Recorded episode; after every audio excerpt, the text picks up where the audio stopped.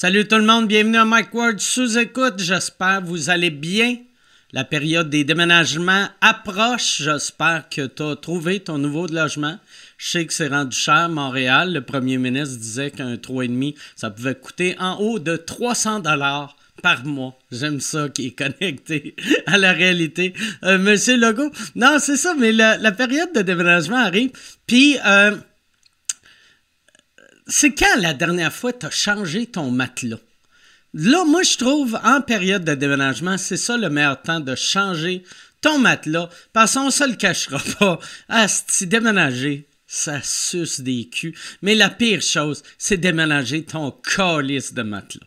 Ton asti de matelas, qu'on dirait, rentrer un matelas dans ta nouvelle place, c'est pas si pire que ça. Parce que t'es comme, ah, ça va être cool, ça va être cool, mais le sortir, t'es comme asti que je mon gros Christ de matelas? Fait que ça serait le parfait temps pour changer de matelas de, de te choisir un matelas Sleep, parce que Sleep, c'est une compagnie québécoise. Tous leurs produits sont fabriqués à Montréal. À Montréal, j'avais de la misère avec ce mot-là. En achetant un matelas Sleep, tu réduis donc les GES émis par le transport et la planète t'en remercie. Bienvenue planète. En plus, euh, les matelas sont livrés dans une boîte. Fait que ça, c'est pratique principalement quand tu déménages. D'ailleurs, autant la livraison que les retours sont gratuits. Tu peux essayer ton matelas sans nuit et si tu n'es pas satisfait ou satisfaite, les Sleep vient chercher ton matelas gratuitement. Aucune question demandée à part ton adresse, là, et puis il te rembourse intégralement. Avec le concours Tu déménages, Sleep paye, vous courez la chance de vous faire rembourser jusqu'à 1000 dollars sur vos dépenses de déménagement, que ce soit pour une location de camion, pour des déménageurs. Pour participer, allez sur euh, le lien qu'il y a dans la description du podcast. Cliquez là-dessus, puis tu vas voir euh, tout, tout, tout les détails. En plus du concours pour le mois de juin, si tu utilises le code promo WARDJ27, vous avez 27% de rabais sur tout, tout, tout, tout, tous les produits par les slips. Les matelas, les oreillers, les, euh, tout, ce qu'il y a sur leur site, tu l'as, 27% de rabais. Je répète, WARDJ27. 27. Et euh, la boîte vegan, j'allais vous dire euh, bon podcast, mais la boîte vegan, la boîte vegan.ca, si tu as le goût de manger du. ils, ont, une section fast-food à cette heure. Fait que si tu es quelqu'un de la rive sud et t'aimerais manger un burger, une poutine, mais t'as pas le goût d'avoir de produits animaliers, toutes leurs burgers sont faits avec la viande Impossible Burger il y a le Big Gad, qui est un hommage au, Big Mac. Tu as le Bragg Burger. Tu as, le, le, le, Kentucky. Le Kentucky, c'est un Impossible Burger euh, dans une panure de poulet frit Kentucky. Ça goûte tabarnak. Je viens de faire un, mini ACV. Juste en pensant à ça. Euh, si tu es sur la rive sud, euh, va Uber Eats, Uber Eats et, euh, et, DoorDash pour les gens de Brossard et la Prairie ou Skip the Dishes si t'es loin comme moi, mettons le monde de Longueuil, Boucherville, Skip the Dishes et euh, la boîte vegan ou si tu veux payer moins cher parce que toutes ces compagnies-là ont des frais, rends-toi au 505 Boulevard Tachereau à la Prairie, la boîte vegan. Merci tout le monde, bon podcast.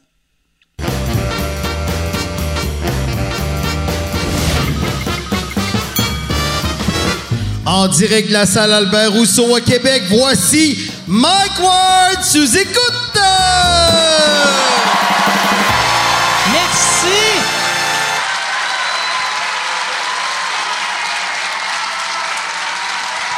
Merci beaucoup. Wow. pour vrai, euh, merci euh, pour euh, les gens à la maison. On est à la salle Albert Rousseau à Québec, qui est, tous les humoristes le disent, c'est la meilleure salle au Québec. Moi, j'étais euh, un peu stressé parce que cette salle-là est vraiment le fun d'habitude quand elle est pleine, pleine, pleine de monde. Puis je suis déjà venu euh, à l'époque jouer ici dans une demi-salle, puis c'était ordinaire. Puis là, j'ai fait Oh, Chris, la demi-salle, il y avait trois fois plus de monde. fait que je m'excuse. C'est la soirée de la marde, je m'excuse.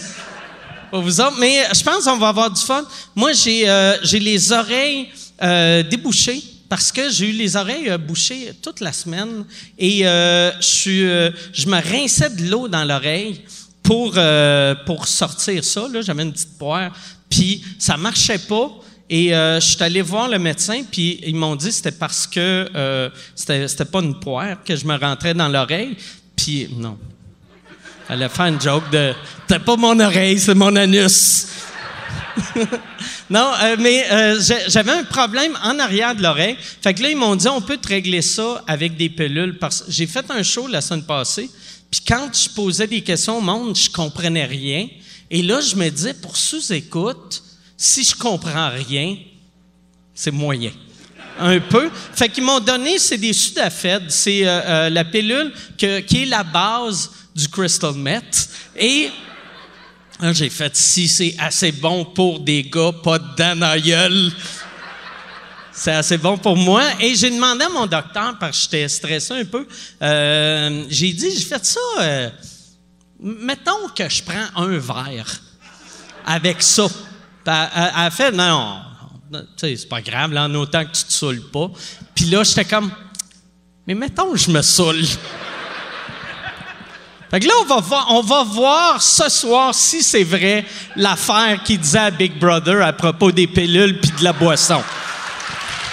On va. à la fin du podcast, je vais appeler Yann Babine.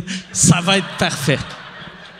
Bon, hey, on va, on va commencer ça, ce show-là, que je suis euh, surexcité de vous présenter euh, mes invités. C'est euh, deux gars qui ont, des podcasts qui sont excellents, que je pense à trois, à- ben, tu sais, avec Yann, à quatre, on a 80% des podcasts du Québec en ce moment.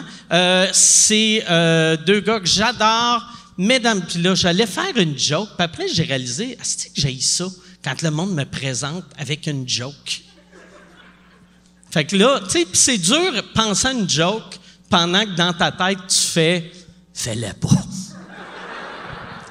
Fait que, mais, mesdames et messieurs, bonne main d'applaudissements pour Jay Dutemps et Thomas Levac.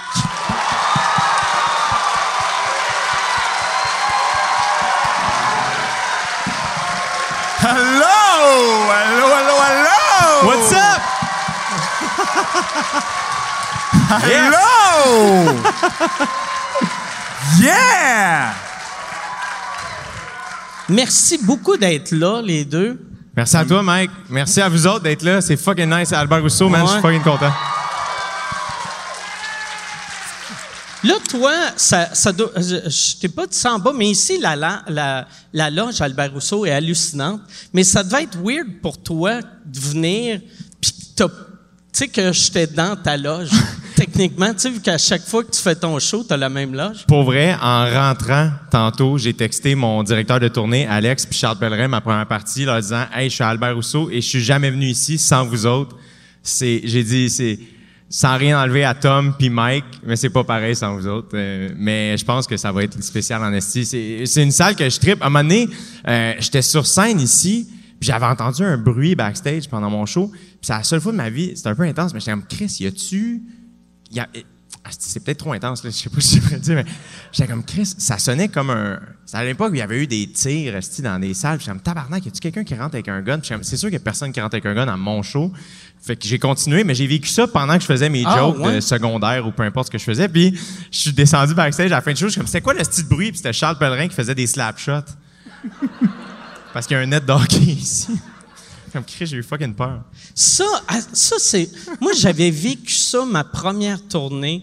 On dirait ta première tournée, tu as tout le temps, soit une première partie ou quelqu'un de ton équipe qui réalise pas que backstage, ce qui, ce qui sépare toi du backstage, c'est un rideau qui est pas si euh, soundproof Non, que ça. c'est ça qui est pas opaque du tout.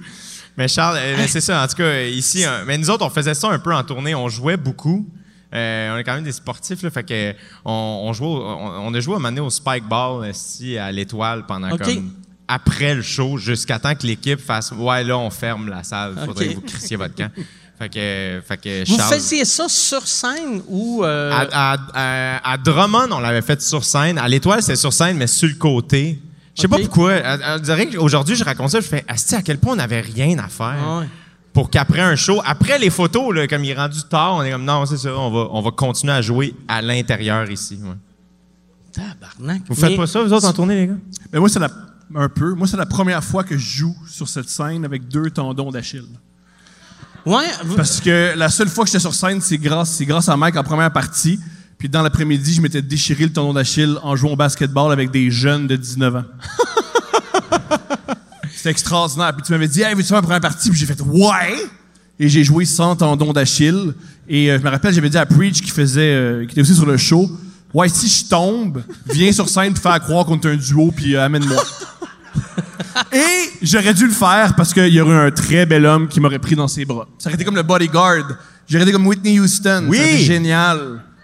Je, je regrette. Sais-tu quoi? Je regrette. Si j'avais une machine à remonter dans le temps, j'irais pas tuer Hitler. Je reviendrais à ce moment-là pour que Preach me prenne dans ses bras. tu ferais semblant de. Ouais. Je pourrais régler le conflit palesti- con- israélo-palestinien, mais je fais. Bah. Je préfère les bras de Preach. Je comprends. On comprend! On C'est comprend, extraordinaire! hein? Chris, Preach. Là, euh, la dernière fois que je l'ai vu, Preach, j'étais comme, Chris, il y a de quoi qui a changé. Il, il y avait une moustache, lui, avant. Puis là, il s'est comme rasé, puis j'étais comme, Chris, il y a de quoi? J'étais comme, il s'est-tu fait la... moustache? Il y a pas de Mais- moustache? Non, je suis sûr que oui. Mais en même temps, on n'a Mais pas le il y a- Il y visuel avait en un ce peu moment. de poil d'en face. La dernière fois que je l'ai vu, j'étais comme, Chris, il est bien propre, il est beau comme un toujours été- il a toujours été propre. Oui, mais là, il y avait de quoi de changer, je suis sûr. Mais c'est ses cheveux qui ont changé, vu que là, il est, il est, il est met des fois sur sa tête, vu qu'on dirait qu'il y a des cheveux courts. Vu que, tu sais, c'est pas comme, mettons, tu sais, un, un bun, c'est genre, fait qu'il y a des petites tresses, fait qu'il y a une coupe un peu comme, comme un des gars de NSYNC. Il y a, il y a la coupe! Il y a la coupe de Tracy? Chapman. Ouais, ouais, un- ouais, la coupe euh, Tracy Chapman, un peu.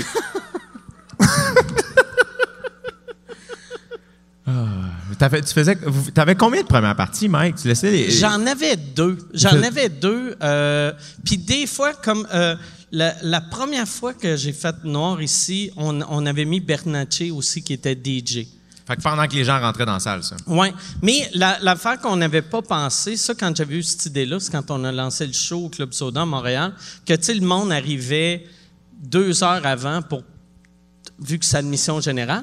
Mais ici, tu sais, le show est à 8, fait qu'il rentre à 8 moins 2. tu sais, fait que là, là, on dit à Bernacchi, OK, fais ce que tu as fait hier, mais en 4 minutes. tu sais, j'y- avais vraiment dit une phrase que moi j'haïssais quand je commençais. Tu- J'avais dit, fais, fais 10, mais amuse-toi. Oui, oui, oui. Là, en y disant, j'étais comme, ah, si, je devrais. je- là, j'étais comme, je m'excuse. Toi, quand- t'étais venu, euh, Bernacchi, t'étais Ben moi, là? ce qui s'est produit, c'est que j'accompagnais Steph, qui euh, fait le show, euh, qui produit avec toi. Et euh, tu m'avais vu, tu fait Ah, Thomas, je t'ai jamais vu sur scène. Euh, Fais-le à Albert Rousseau. J'ai fait OK. Puis là, j'ai dit à Steph Hey, j'ai pas de tendon d'Achille, je devrais dû faire ça. Puis elle fait Ouais, fais-le. Fait que c'est la meilleure ou la pire agente. Je sais pas comment euh, penser par. Mais ça, moi, je trouve, par exemple, c'est, c'est tout le temps ces shows-là qui vont le mieux quand, tu sais... euh, Quand que- t'as mal. Non, mais- Puis t'as aucune idée t'es où. Mais, mais, Puis tu t'es fait humilier par des jeunes de une 19 douleur, ans mais- qui sont mais- plus beaux que toi. Mais tu sais, t'avais, t'avais euh, mais pas beaucoup de show dans le corps. Non. Fait qu'arriver à Albert Rousseau, ben plein, c'est stressant que le Christ. Mais là, toi, tu pensais pas à ce stress-là, vu que tu pensais au stress de ton pied. Ah, moi, je pensais juste, yes, j'ai hâte que Preach me touche. C'est tout. Dans cinq minutes, Preach me touche. Le reste, on s'en fout. Moi, je me demande si tu vas attendre à la fin du podcast pour sortir du garde-robe ou ça se fait lentement Mais mais sûrement. C'est pas vouloir que Preach te touche, c'est c'est pas, c'est pas sexuel, c'est juste c'est- c'est ce qu'on veut. C'est un, peu Voilà. comme- c'est un peu comme. C'est pas parce que t'aimes Johnny Cash que t'aimes le country, c'est juste c'est Johnny Cash. Ouais, mais sauf tu dis pas moi j'aimerais ça que Johnny Cash soit pas mort, comment ça? Pour qu'il me prenne dans ses bras. C'est ça la nuance. c'est ça la nuance. Ok, je comprends. Je comprends, je comprends, je comprends, Ouais, je comprends ça. la nuance. La première fois que j'ai vu Thomas Levac sur scène, c'était au Saint-Cyboire, way back. Il faisait, c'est pas dans les deux dernières années, là, c'était, moi, j'étais au cégep, je faisais pas d'humour, j'allais au Saint-Cyble les mardis juste voir les shows tout seul, parce que je voulais faire ça dans la vie. Puis Thomas était monté sur scène, puis il faisait un numéro. Te souviens-tu du numéro que tu faisais? Je faisais un numéro où je disais que j'étais allé me faire euh, sucer dans un club échangiste, puis que pour pas que ça soit moi, je disais que je m'appelais Michel. C'était une vraie, c'est vrai. Le- mon premier numéro sur scène, c'était ça. Je disais, j'allais me faire sucer dans un club, puis je me disais, ah non, mais pour bien le vivre, je m'appelle Michel. C'était, c'était le fun. C'était une belle période. J'allais super bien. La crowd, comment, comment ça réagissait? Comme ça. Comme on rit, mais pour que le malaise passe. C'est pas drôle, c'est juste, c'est pire, c'est moins pire que le silence. C'était juste genre, tu sais, entre genre Alex Roy puis PB Rivard, là, tu sais, il y avait de quoi de bien, ouais, non, non, Thomas qui débarque, yeah, je m'appelle Michel, je veux me faire puis là, tout le monde était un peu comme, man, c'est mardi, esti, comme c'était juste intense. C'est intense pour un mardi.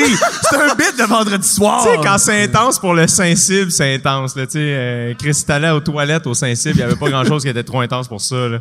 Mais. Moi, le- euh, moi, ce qui me fascinait de cette place-là, c'est, euh, tu sais, vu qu'il n'y avait pas de loge, fait que la loge, c'est la ruelle en arrière.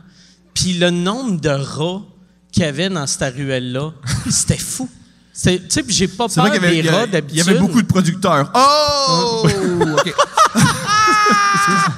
Non, mais tu sais, déjà face, fais déjà face. moi, j'ai- j'ai- j'ai j'ai réalisé, j'ai pas peur des rats, mais quand j'étais là, j'ai peur des rats qui ont pas peur de moi. Vu que moi, j'avais juste vu des rats, tu sais, mettons, quand, quand j'étais petit, je voyais un rat, il me voyait, il était comme, oh, Chris, il est plus gros que moi, il va me tuer, il sauvait. Mais les rats du Saint-Cybe, ils faisaient juste, ils te regardaient, puis étaient te demandaient comme si t'avais une comme, Tasse-toi, Ouais. les poubelles sont là?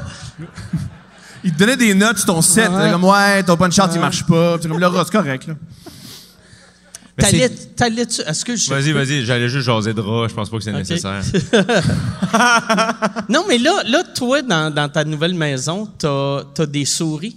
Hein oui, esti, j'ai des fucking souris. Mais tu vois, j'ai réalisé que j'ai peur de ça. On dirait que j'ai... En fait, c'est que de quoi qui me dégueule de savoir qu'elles se promènent quand moi je suis dans la maison? Comme des... vo- Tu sais, quand tu te fais voler, il y a quelque chose de dégueulasse à Ah savoir ouais. que quelqu'un est rentré chez vous. Mais là, c'est comme... J'écoute la télé, puis j'entends tic, tic, tic, tic, tic, comme en haut. Je suis comme, les tabarnanes, esti, comme... Est chill, puis moi, je suis là. Il y a de quoi qui me dégueule là-dedans. Puis évidemment, comme... j'ai- j'ai- J'en ai tué, même quand sont... ça- après la... T'as tué des souris? ben, pas de mes mains, là. J'ai acheté des petites trappes, là. OK, OK, je pensais que t'étais comme. tu tu faisais de tes journées. Ah, non, non. Mais même, même quand elles sont mortes, ça m'écœure. Comme pogner la trappe, ça, là, c'est dégueulasse. Ça, euh, la trappe, t'as mets-tu dans le compost ou dans les poubelles? Ben, la, la, la... C'est la question la plus étrange que Non, non, mais jamais parce entendue. que- Parce que peu importe ce qui répond. Oui, mais pourquoi tu veux savoir ça? Non, mais juste parce que moi, moi quand j'étais... Ça, c'est les sudafètes, c'est sûr, c'est clair Ouais, que c'est une question les d'alcool, c'est officiel. Oui, mais les trappes, tu, tu compostes. Pardon, Mike, ça va? Non, parce que moi, la dernière fois que j'avais une trappe, c'est à l'époque, quand j'étais kid, qu'il n'y avait pas de recyclage. là. Il y avait les poubelles où Mike, on quand ça il fait pas de show, il devient une femme de 79 ans. Non, non, C'est mais- une affaire qui arrive, c'est correct. Non, mais tu sais, mettons, il y a, il y a 30 ans, il n'y en avait pas de recyclage. Effectivement, c'est c'est Fait vrai. que, tu sais, pour vrai, ouais, c'est ça. C'était poubelle où tu le garoches. Ou est-ce que tu fais avec la, la, la souris, c'est que tu l'empailles, puis tu le montes aux autres souris? Ça, mon père avait fait ça That's it. avec, avec une, une corneille. That's it. Ton père a compris. Ton père, a compris il y a- le il y avait jeu, un champ de blé puis là, euh, il, y a- il avait créé un- une chauve-souris, euh, pas de chauve-souris, un scarecrow, euh, c'est un, Un corbeau. un non, non, euh, euh, l'affaire qui fait peur. Un épouvantail! Non, pas Un un, épouvantail. Un épouvantail. c'est pas un, c'est pas un oiseau, c'est juste une affaire de même. Non, je sais, mais Ouais. c'est ça qui... C'est un scarecrow. Ah, ben Ouais, oui. Pourquoi Fait je t'ai- corrigé, mais j'avais tort? Puis ça marchait pas. Fait que là, il avait, il avait tué une corneille, Mm-hmm. puis il l'avait attaché comme sur l'arbre. J'adore ton pour père. Puis là, lui, il était fier de son invention. Et je- moi, moi aussi, je suis fier de lui. Puis ma mère était comme, je vis avec un psychopathe. Yo, mais ça... C'était peurant. Chris, c'est un esti de fou qui accroche. Mais ça fonctionne parce que Ah ouais. tu vois, mes parents dans le champ, au début, mes parents ont un vignoble, puis à un moment donné, le problème, c'est quand, quand euh, les oiseaux viennent manger les raisins, puis ça fuck la, tout, tu sais. Fait que il y a, y des affaires, tu peux acheter des cassettes qui crient, genre, dans le champ, puis c'est des cris d'oiseaux en panique, puis ça fait peur aux autres oiseaux. Ils font comme, Ah, ça panique là-bas, on ira pas. Ah, Ils ont ouais. jamais, ils ont jamais genre, tué un animal puis ils l'ont mis? Euh, ben ça, mettons, euh, hey man, il est arrivé de quoi un moment donné où euh, on mettait des cages dans le champ? Moi, je veux savoir le côté lugubre de tes parents. Parce que je Ben- les connais, mais je sens qu'il y a un côté. je sens qu'ils ont des cadavres, quelque Ben part. pour vrai, euh, quand t'es agriculteur, euh, Yo, euh, t'es- faut, pas que t'aies peur de tuer des animaux. fois. Ou des compétiteurs. Mais c'est arrivé, à un moment donné, on mettait... Yo, yo, le, le vin au Québec, c'est nous autres. le vin au Québec, c'est nous autres. Mais non, ils mettaient des cages dans le champ pour pogner comme des ratons. Mais à un moment donné, ils ont pogné une moufette. Mais on, avait un travailleur étranger qui était ici, puis qui travaillait dans le champ, puis il savait pas que c'était une moufette. Fait que lui, il a juste pris la cage dans le fond du champ, puis il a marché avec pendant comme deux kilomètres pour la ramener. Puis quand il est revenu, genre, ma mère approche, puis elle est comme, Asti, non, Siard, ça, c'est parce que c'est une moufette. Lui, il comprenait pas vraiment. Mais Ça, ça veut dire tous les raisins entre où il l'a pris puis où qui est arrivé avaient. était Puis c'est la meilleure Ah. année. C'est Ah. la meilleure année, ce vin-là. C'est la cuvée, ouais, La meilleure cuvée, là. la cuvée Heineken. hey, si tu veux annoncer sur Mike Ward sous écoute, envoie un email à info à commercial agence2b.com. Info à commercial agence2b.com. C'est euh, c'est ça, c'est ça, c'est ça la pub, Yann. C'est ça la pub, regarde ça. De retour, de retour au podcast que vous écoutiez. Et juste pour être sûr qu'il y ait une belle transition. Ha, ha! OK. Mais ça, ouais, euh, c'est vrai, tu sais, il y a- on dirait ça, c'est le genre d'animal, quand tu me dis, ils vivaient dans un autre pays. Puis sur le coup, j'étais comme, mais puis ils ont des moufettes partout. Puis là, j'ai réalisé, il y en a comme à quatre places. À Ouais, peu je pense hein, qu'au. Sénégal, avec des rhinocéros, même en, il y a même des en Europe, moufettes. ils savent pas c'est quoi, tu sais. J'avais des amis français que, qui disaient Vous avez des skunks. Tu sais, ils appelaient ça des skunks, vu que les Français ils parlent tout anglais. Là. Mais le pauvre monsieur, il s'était fait uriner dessus, puis il le savait pas. Ah, c'est- Puis lui, il nous, en- il nous a- il nous l'a dit comme une semaine après. Ouais, les gens à l'épicerie m'ont dit que je sentais mauvais, mais il le savait pas. Lui, euh, fait qu'un coup que ta mère l'a vu tout plein de pisse, elle, y a pas dit euh, Trempe-toi dans le jus de tomate, elle a juste fait Prochain coup, tu Va vas le savoir. Fais Ah, juste pas c'est- rester ici. Il, il- il- y avait-tu des. Tu sais, où qui dormait, y avait-tu d'autres mondes? Non, lui, il, habitait ici. OK. Mais là, maintenant, mes parents emploient des Guatémaltèques. OK. Fait que là, ils sont- ils ont une maison, puis tout ça. Fait qu'ils habitent, ils habitent ici pendant quelques mois, puis après ça, ils retournent. Parce que, tu sais, imagine, le, tu, tu pars de ton pays puis tu te dis, regarde, je vais aller faire du cash au Québec, je vais m'ennuyer de ma famille, puis ça sera pas si pire que ça. Puis là, t'as Pedro qui sent la piste de moufette. Puis t'es comme calice. Il y en a des moufettes au Guatemala. Ouais, tu peux sortir la piste n'importe où sur la planète. Ah. T'es pas obligé de prendre l'avion puis quitter ta famille. Ouais. Est-ce que vous êtes déjà fait arroser, vous autres? Moi, je viens de Rosemont, fait que non. Il y a déjà un itinérant qui m'a ça. dessus, C'est ça, mais j'allais pas, pas une. C'est- J'ai déjà un itinérant comme, voyons, voyons. Je suis du... Ouais. Ouais. Mais là, t'habites sur la rive sud maintenant. T'en J'habite as-tu croisé? Pardonne-moi? T'en as-tu croisé? Des, Il y en des- a plein, ça arrive sud de Montréal. Euh, moins que quand j'ai... Moins qu'à Montréal. Ah ouais, hein? Moins qu'à Montréal. Moi, je me suis jamais fait... euh, je me suis jamais fait uriner dessus, mais je suis devenu un... Oh, que tu parles des, des moufettes, je pensais que tu parlais des itinérants. je des pensais vraiment que tu me disais, si je croisais plein d'itinérants sur la rive sud, puis je suis ouais, mais. Non, non, il n'y a pas vraiment de gars qui se promènent, qui cognent aux portes, puis t'avais-tu 25 cents, je peux Chris, laver pourtant, ta t'es le vitre, seul non? qui boit pas, Steve, tu comprends pas, Thomas. Je sais pas. Ça va être un long podcast. Fait que c'est pour ça que tu devais te sentir mal quand on disait ils sentent la pisse. Ouais, j'étais comme, T'étais ouais, comme moi un peu. Non, je croise aucun animal. Moi, je suis devenu... euh, je- euh, y a là où j'ai appris beaucoup de choses, c'est dans les douches au hockey. tu sais, tu com- non, mais Chris, tu commences... Tu sais, genre, man, Thomas, j'ai commencé à prendre ma douche au hockey, j'avais 7 ou 8 ans. Fait que là, il faut que tu penses que je crois encore au Père Noël et en même temps... comme le, le- le- Et je vois un gars pisser sur quelqu'un d'autre, puis ça, ça s'overlap dans ma vie, ces deux moments-là, genre. Puis là, je suis juste comme... Tabarnane, c'est c'est rough, là, tu sais. euh. Puis l'autre qui C'est m'explique... deux gars de ton équipe qui se pissaient Non, c'était le coach, il pissait ses œufs. C'était le père d'un des gars. Ah. Puis c'est, puis il Mais, disait, euh, hey, yo, tu t'en parles pas, Ah. puis, puis je suis donc, si t'en parles, pour- je tue le Père Noël. Tu veux que le Père Noël il meurt? Non, ben Chris, tu parles, ce qui se passe dans la douche, marquait c'est en- son c'est un petit territoire. secret. Il marquait son territoire pour pas qu'un autre pédophile le vole. Non, c'est ça, c'est ça. Un pédophile par arena, Chris. Hey, mais pour vrai, il y avait un kid. Tu sais, on, on est tous un peu. La première douche est fuckée, là, tu sais, parce que c'est comme. T'es tout seul, puis là, c'est comme. euh, c'est dans le char que tes parents vont là, tu prends ta douche après, là, tu sais, puis t'es tout nu, puis tu y vas, tu sais. Puis c'est juste comme tabarnak, c'est bien intense. Puis je me souviens qu'il y avait un kid que. Il s'était mis un costume de bain. Parce qu'il était timide, tu sais. Mais son père était venu dans la chambre. Un, il, était, il, il- il était pas venu dans la chambre, il était, il était là. Chris.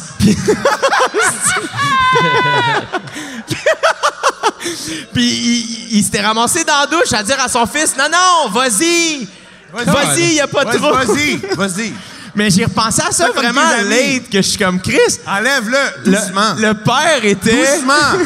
Fais pas ça vite. Fais pas ça vite. Non, mais on dirait un. Doucement. That's it. Dis papa. Dis papa. Dis papa. Et tu, tu disais, ouais. Tu disais. Mais j'étais juste comme Chris, y a-tu arrangé, tu sais, y a-tu dit à son fils là, tu vas mettre un costume de bain, puis m'a venir t'inciter à y aller pour aller dans les douches pour voir les kids, tu sais. Fait que ce que je viens de faire. Exactement. OK. Mais euh, il me semble la plupart des équipes de hockey, les petits garçons ont des maillots de bain. Moi, c'est ce qu'on on m'a expliqué. Pas, pas à Saint-Constant. Yo, moi, j'aurais une discussion avec mon père, man. Je ferais comme, yo, papa, dans quoi tu m'as envoyé? Non, man, nous, il s'est passé plein d'affaires là, dans les douches à un moment donné. Oh, let's go! Non, mais à un moment donné, il y a- Enfin! OK, je suis content. Là, ça Non, sent mais mon à un moment donné, il y avait. Parce qu'il il- il y, a- il y a toujours le, le, le premier gars qui a du poil, genre. C'est souvent le goaler, on sait pas pourquoi. Puis- Ça, c'est fréquent. La première fois que tu vois quelqu'un de ton âge qui a du poil, ah, man, parce, parce qu'avec le poil vient la puberté, donc la grosse graine, Ouais. tu sais. Nous, on est encore Père Noël dans l'enfance, là, tu sais. euh, la fée des dames amène deux piastres, là, tu sais. Puis lui, il est rendu à un autre niveau. Fait que là, on est dans les douches, puis euh, puis le, le, gars poilu se, se lave la, la tête. Puis là, c'est- Chris, on va rire, là, mais Chris, le pauvre gars, pareil. puis un gars qui avait une gomme, puis a été collé la gomme dans le poil de cul du gars. Mais tu sais, ça se voulait comique. On a 11-12 ans, fait que ça se veut drôle. Asti que des petits garçons, c'est homo-érotique. Mais dude, il a fallu qu'il aille au médecin parce que c'était trop loin. La gomme était trop loin. Mais là, c'est parce qu'imagine le niveau où que Il l'avait vraiment rentré Oui, dans le cul, là. lui, mis là. Mais le pauvre goaler, que Chris, il a son pénis d'adulte, puis lui, il faut qu'il aille dire à son père qu'il faut qu'il paye, il y a quelque chose dans mon cul, il faut aller au médecin. Ah. Comme- que le- Puis le père est comme Chris est un goaler, pourquoi tu l'as pas arrêté? Mais, euh, là.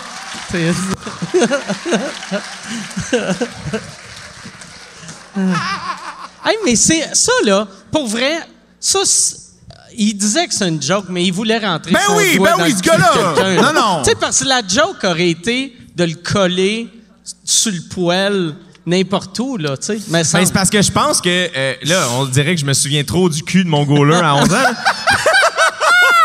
Mais je pense que c'est là qu'il était particulièrement poilu, tu sais. OK. Fait que c'était comme. Puis là, ben, vu qu'il se lavait les cheveux, tu sais, il voyait rien. Fait que c'était comme plus facile, je pense. Là, on dirait que je défends le criminel. Ah ouais. Ouais. Je sais pas pourquoi je fais ça. Mais y a-tu une conséquence? Ben, je me souviens qu'il y a eu un speech malaisant dans la chambre, là, tu sais. Il a même pas sauté un shift. Il a même pas comme le prochain la première période, tu vas penser à ce que tu fais. Je sais pas, je pense pas. C'était quoi le speech malaisant? Ben, je pense juste que le coach avait dit, ouais, là, les gars. c'est moi qui fais ça, Chris, le pas pauvre. Ouais, tu sais, le pauvre coach, que lui, il veut juste, nous faire faire la banane puis des, des affaires, tu sais. Puis là, c'est, hey, là, les gars, là, y a-tu moyen de, tu C'est quand même génial que tu t'inscris. Regarde, m'a inscrit- m'a faire du hockey avec des jeunes. Puis après deux semaines, tu fais Hostie, il faut que je fasse l'éducation sexuelle Ah ouais. à des petits gars de 12 ans plein d'hormones. Ouais, tu, tu disais, je vais montrer c'est quoi l'esprit d'équipe à des enfants. Mhm. Finalement, ta réalité, c'est comment tu sors une gomme d'un anus. Puis là, ben, ton Google, t'es flagué Ah ouais. par la GRC. La GRC te surveille, puis... comment qu'ils l'ont enlevé? Tu sais, le, Ben, il le est allé voir un médecin. Il est allé voir un médecin. Wow. Puis, euh, c'est, on- je sais pas pourquoi, mais visiblement, ça m'a marqué, parce que je m'en souviens en Steve, j'étais pas là. là. je veux dire, c'était- y a- y a rien- moi, j'ai juste vécu. Je me souviens juste être dans la douche puis voir, ah, Steve, il vient de coller ça dans le cul. Ça leur été malade que le kid, le kid pète puis il y a une ballonne. Y a-tu lâché l'équipe? Même pas un hostie de bon joueur d'équipe. Ben, On l'a nommé, on aurait dû le nommer capitaine, esti. fait qu'il haïssait pas ça. Parce que moi, j'ai l'impression que si je mets une gomme dans le cul de Mike, c'est mon dernier sous-écoute. Genre, je- c'est ma retraite de sous-écoute. Ouais. Il y en aura Ou- plus. ouais, Ou tu reviens à chaque semaine. Oui, c'est ça.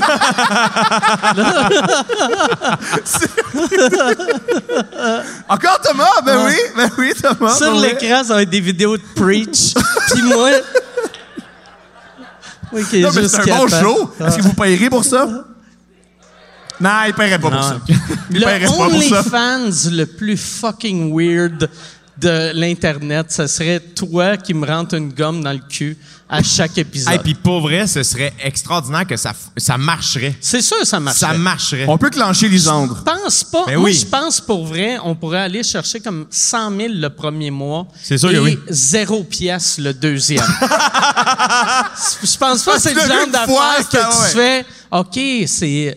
OK, c'est 20 pièces par mois, mais si je prends pour l'année, c'est. C'est juste 17 et 50. c'est juste 17 et 50. Ça, Ah, vaut ça la va à peine. peine parce que je veux ça à chaque mois, moi, cette image pas du tout répétitive. Mm. Est-ce que tu as vécu d'autres choses dans les douches? J'ai-tu vécu d'autres choses dans les douches? Sûrement. Je me souviens pas. Mais le hockey, là, euh, ben, il y a un gars, mané pendant les séries, qui s'était euh, rasé le poil de... le- on- notre équipe, c'était les Titans. Oui. Puis il s'était rasé le poil de poche en, à- en gardant un thé. puis, puis il nous l'avait montré comme « Hey, les boys! C'est les séries! » T'as donné une idée du personnage. Il était promoteur au Fuzzy de Brossard. OK. Ouais. Wow! Avez-vous gagné la, la coupe cette Ben année-là? non, ben non, ben non, ben non. Fait qu'il faisait pour rien. Ben oui. C'était le genre de gars, euh, au hockey, euh, c'était le genre de gars qu'à 12 ans, sa blonde venait déjà à toutes les games. Mais c'était comme trop jeune, c'était weird. Il y avait un, un, un, un sac avec des roulettes, comme il tapait ses nerfs. là. Les joueurs de hockey, il y a quelque chose où c'est comme, ah, quand t'as un sac, tu le portes sur ton épaule, tu sais. Puis les, les goalers peuvent avoir un sac qui roule. Je mais veux pas parler pour tout le monde. Mais entre avoir un sac qui roule puis montrer mon pubis dans la chambre, c'est plus le pubis que je trouve désagréable. Que Ben, dans le champ de juste- hockey, on, on se montre, dans le sens, c'est pas, pas qu'on se le montrait tout le temps, mais c'était un, un peu inclus, là. Tu sais, quand tu t'inscris, faut que tu sois prêt à ça, là. Ça vient avec, là. Tu penses ça, lui, quand il a montré ça, il espérait qu'il y, ait un autre joueur qui fasse Moi, j'ai un I. Là, moi, j'ai un T. ça fasse genre. 100. Tita! Tita! Tita! Oh! Parce que ça semble, tant qu'à faire ça, vas-y, all-in. Appelle ça. Mais, ouais, le- lui, il avait quel âge quand il a fait ça? Écoute, on devait avoir 15 ans, peut-être. C'est tard! C'est tard! Non, OK, excusez-moi. Là. Tout, tout le monde, tout le monde à Québec fait ça, excusez-moi, désolé. C'est moi le weirdo qui aime pas ça, checker des euh, pubis. Mais toi, tu t'es-tu déjà épilé le cul, Thomas? Ben, je le fais souvent. Là. Ouais? Ouais. OK, tu fais ça. Ouais. Tu t'es-tu, excuse, euh, C'est mon oreille euh, Ben oui, qui ben oui. entend mal. C'est quoi tu as demandé? Si je- Qu'est-ce que tu m'as demandé, Jay? Qu'est-ce que tu m'as demandé? Je t'ai demandé comment va ta fille. Non, la question, c'est est-ce que je m'épile le cul? OK. Et j'ai répondu à avec la- par l'affirmative. Excellent. tu fais ça toi-même? Ben oui, parce que je peux pas. Comment tu fais ça Ben c'est le toi-même? COVID. Je peux pas demander à quelqu'un. c'est à cause de la COVID. Ça, c'est le COVID. Si c'est pas de la je peux COVID. pas donner le COVID à... Mais pré-COVID, il y avait quelqu'un d'affilié à cette job-là pour toi. Non? Non. Fait que- Mais comment tu fais? Je prends un rasoir puis je, je fais ce que j'ai à faire. Tu prends-tu rases? genre un, un manscaper? Exactement. Ou, euh, OK. Ouais. Ah, jusqu'au... Ouais. On va dire comme ça me retombe le pourtour de l'anus, là. Tu Let's fais go. ça. Ah ouais, hein? Ouais. C'est-tu déjà coupé? Ouais. Ah, c'est ça. Ça fait mal. Le plus mal, c'est le Lego. Tu fais, oh mon Dieu, Ah. ouch. That's On apprend. it. That's it. Mais on a, on a eu ce qu'on voulait. Ouais. Moi, au début, en début de relation avec ma blonde, euh, c'est elle qui, me- qui me rasait.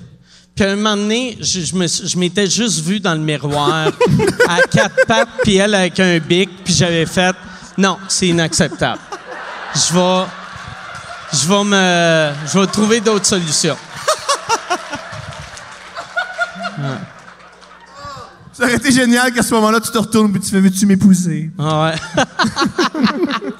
Parce que C'est un mariage à ce, moment-là. Ah ouais. Tu peux pas aller plus. Hey, mais ça, quand une fille fait ça, tu, tu sais qu'elle est là pour Ah, la elle vie. Passe à la bonne. t'aime, là. Passe à la bonne. Tu sais, quand tu te maries puis il dit euh, le meilleur et le pire, Le pire. c'est pas mal le pire. ouais, ça. t'as vécu le pire. Ah ouais. Oui. Puis quand te demande, mettons, viens me chercher, tu vas la chercher. Ah ouais. Tu vas, oui, j'ai besoin d'un livre, tu vas, on va y aller, y a pas de problème. Ah, c'est clair. Je t'ai rasé l'anus. C'est extraordinaire. Mais c'est un, c'est un- c'est quoi les, les choses humiliantes que tu as vécues en couple avec Marie? Chose humiliante. Ben, ça, c'est humiliant, je pense, faire raser Ouais. l'anus. Puis... Mais moi, je trouvais pas ça humiliant. fait que je, euh, je le sais pas. Euh, je j'ai pas vraiment de souvenirs humiliants. Il y a, euh, la seule affaire, moi, quand je vomis, j'y dis pas que je vomis. Je le cache pour une raison que je comprends pas. Puis il y avait une fois, euh, c'était à Québec, on était au Dagobert dans le temps, qu'il y avait les lundis, lundis juste pour rire au Dag. Puis j'avais bu pas mal, puis là, je pissais. Puis la manière que c'était fait, de la loge, tu pouvais voir la, to- la toilette des gars. Fait qu'elle me voyait aux urinoirs. Puis là, je me suis comme un peu vomi sa graine. Puis là, là j'ai fait... Là, c'est dit, c'est mon homme. Ouais, ouais. Là, en fait, euh, on va raser ça, ce vomi-là.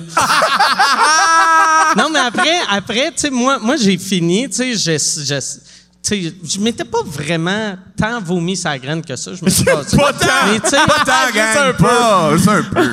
mais tu sais, j'ai pris de la gomme toute, puis là, euh, là, quand je suis arrivé, là, je suis allé pour l'embrasser, puis elle a fait comme, qu'est-ce que tu fais? Puis j'ai fait, Euh, ben, je t'embrasse, puis elle dit, tu viens de vomir, puis j'ai fait, ah non, j'ai pas vomi.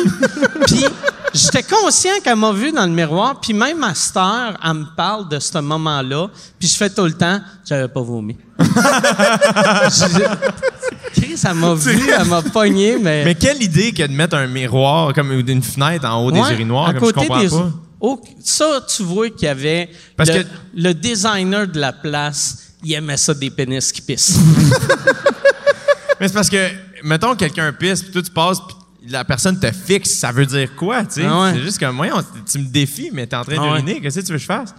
c'était- il fallait que tu te mettes, tu sais, parce qu'il y avait, il y avait le miroir, puis après les urinoirs. Fait qu'il fallait que tu te mettes un peu de dos au miroir. Tu sais, mais quand tu le savais pas, les premières fois que tu allais au DAG, tu t'attends pas, puis là, sais, les filles- la toilette des filles était à côté, fait que t'entendais les filles rire. Tu sais, ils voient, euh, c'est un gars euh, qui pisse, ça, c'est pas si drôle que ça, mais Non, c'est hilarant, c'est hilarant. On va se le dire, c'est c'est un hilarant. peu drôle, tu sais, ouais. Sur le moment, c'est hilarant. ouais. Moi, ce qui Êtes-vous me- êtes-vous déjà allé au restaurant euh, au 10-30 que les, la pissoire des gars, euh, c'est comme une vitre teintée, fait que les gars pissent dans la vitre, puis l'autre côté, t'as du monde qui mange? Ah, si, je pense que oui! Ouais, c'était weird, ça. Je pense Fait que c'est- oui. C'est comme une pissoire, là. T'as, t'as- t'as comme un mur, puis il y y, a comme de l'eau qui descend comme une chute. fait que là, tu pisses sur le mur, mais le mur est teinté, puis l'autre côté, t'as un petit couple qui mange euh, son... C'est sûr, le, il le designer du- voulait pisser sur le monde, mais c'est le plus proche qu'il pouvait aller. Ça doit être weird, tu sais, qu'il doit avoir genre, tu sais, quelqu'un qui fait comme j'ai dit de quoi dents? Tu sais, qui se regarde. dans- vu que ça doit être un peu un miroir, euh, Yann. Ouais, exactement. Ouais. Tabarnak. Eux autres, ils voient un miroir, puis toi, tu, tu, tu le pisses dessus. Ça, c'est quelque chose qu'un qu'un un méchant d'un film fait. Tu sais, mettons. si- Ouais, c'est une torture dans ça. Ah ouais. Ah ouais. Oui. Non, dans ça, je verrais ça. Faut que tu regardes quelqu'un que t'aimes pisser puis manger un steak. Moi, il n'y avait pas. euh, je- tu sais, je, je pissais pas, mais je suis allé deux fois dans des bars de danseuses que, genre, le gérant était comme Viens, euh, viens dans le bureau. Tu sais, souvent, les bureaux aux danseuses, c'est c'est des miroirs. Fait que là, t'es là, tu regardes les danseuses, mais ils savent pas t'es là. Et sur le coup, tu fais comme Chris, c'est bien cool, mais après trois minutes, t'es comme c'est fucking weird. tu sais, je suis venu dans un bar, là, là, je suis ici avec un monsieur que je connais pas, il y a pas de musique, puis il y a du monde tout nu l'autre bord de la vitre. Mais pourquoi t'as vécu ça souvent? Parce que euh, les, les premières années que je commençais à être connu, euh, aussitôt que j'allais aux danseuses, je, je me faisais offrir ça. Puis, C'est quand même drôle que, vu que t'es connu, quand tu vas aux danseuses, tu te fais inviter par un homme ouais, dans par une un pièce homme, ouais. où Ouais, il y a donc- personne qui se dénude, genre. Ouais, c'est là que tu vois. Ouais, c'est là tu dans vois que l'isoloir avec le propriétaire. J'ai zéro, zéro sex appeal, que la part du temps, tu sais, ça serait une fille, mais là, c'est un monsieur. Avec des bagues, il fait. Hey, veux-tu voir mes rapports de vente? Pourquoi il t'amenait là? Qu'est-ce qu'il veut te montrer dans son bureau? Aucune idée. Mais c'était parce que dans le temps, je fumais, puis on n'avait plus le droit de fumer dans les bars, puis il disait, tu peux fumer ici. Fait Fait, que que, tu- j'allais fumer là. T'allais fumer dans une petite pièce. Je fumais debout avec un monsieur, pas de musique. Ouais. C'est cool de faire la party avec toi. Ah ouais, ouais. C'est Une, le des dernières fois où je suis allé aux danseuses, si c'est pas la dernière fois, c'était ici à Québec, au Lady Marianne. OK? Euh, moi puis Guillaume Pinault, on était allé voir Jerry Seinfeld ici à Québec.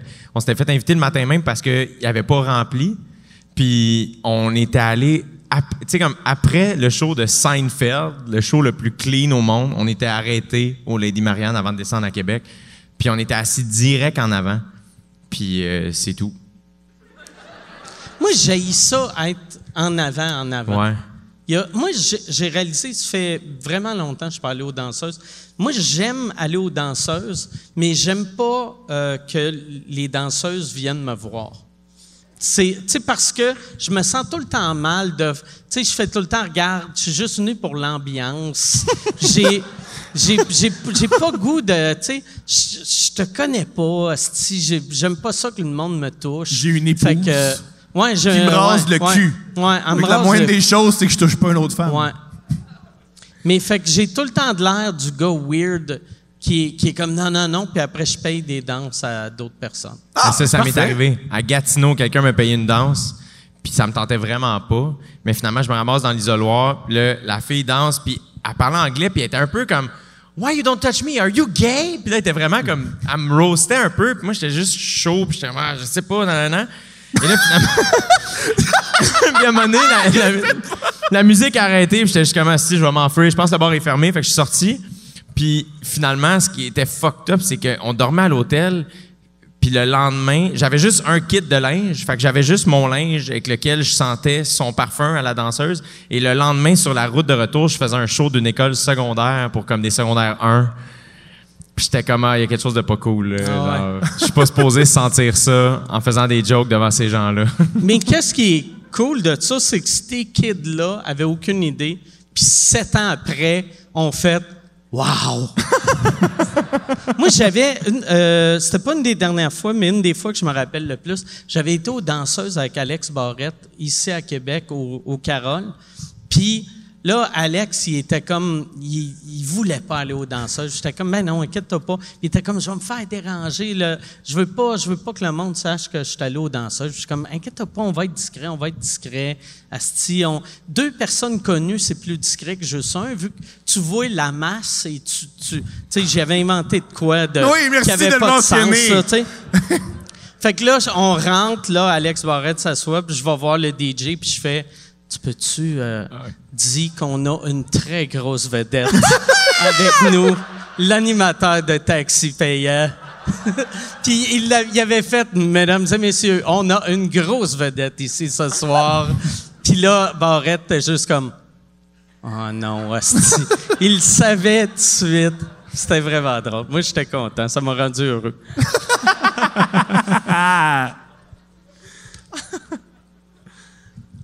Je vais euh, être désolé, je suis en train de me faire un drink.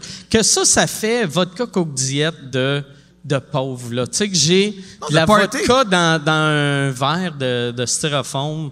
Ça fait ghetto, j'aime ça. Ouais, ouais. Ça te va très bien. Chris, en plus, je suis sur le Sudafed et de la vodka styrofoam. T'es très, très rapper. Ouais, ouais, très je pop. suis. C'est ouais, T'es Lil c'est- Wayne. C'est mon lean. Oui, c'est mon juice. lean. Ça, ça, le pire, quand j'ai pris le Sudafed, j'ai fait, c'est-tu ça, du juice? Parce que je voulais pas, tu sais, mourir. Non, non, mais non. ça me fascine, ça, les raps. Tu sais, le, le juice, c'est, un sirop avec euh, de la codéine.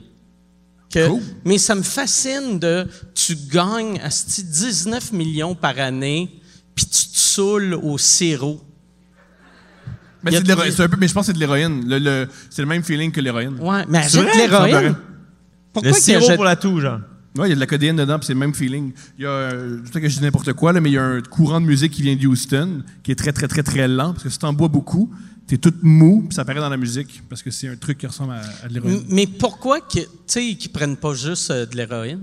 Euh, ben, parce que c'est tough se piquer. Fait que c'est- le boire, c'est moins compliqué. Un peu comme pourquoi tu prends des vodkas euh, Coke Diet, ben, c'est moins douloureux. Tu sens pas vraiment le.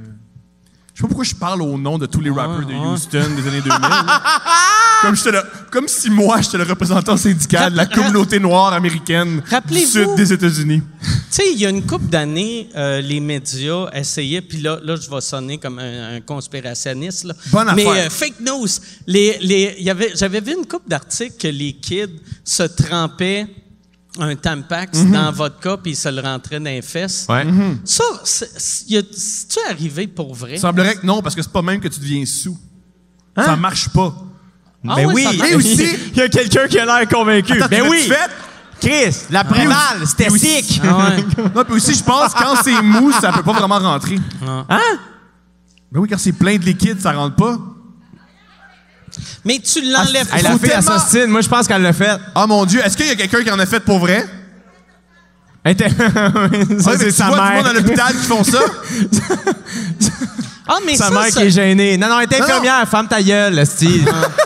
C'est enregistré, ça va aller sur Internet. Elle est infirmière, esti que t'es conne. ça, par exemple, T'as pas fait ça, calice. Ça sonne quasiment comme une excuse qu'un monsieur a dit quand il est allé se faire sortir quelque chose de l'anus. tu sais que, monsieur, pourquoi vous avez ça dans le cul? J'essayais de me saouler! Ouais, mais c'est une batterie de char, c'est un peu, ouais. Mais me semble que ça avait fait quand même assez les manchettes pour que. Ouais, ouais. J'ai l'impression que c'est arrivé. Puis ils doivent, tu sais, si ça saoule pour vrai, en parler aux nouvelles, peut-être fuck all le problème. Ouais. moi, j'avais. Ben, j'étais pas au courant, moi. Tu sais, j'avais aucune idée que tu pouvais te saouler de même. Puis, tu sais, heureusement, j'ai j'ai assez d'argent pour pouvoir m'acheter. Quand ma bouteille est quasiment vide, je fais pas comme oh, hostie. Pas va le choix. prendre les tampons de Marie, puis le let's choix. go. Ouais, c'est ça. Tu sais, Chris, mais pour vrai, euh, ouais, je suis content de pas avoir appris ça quand j'avais 15 ans.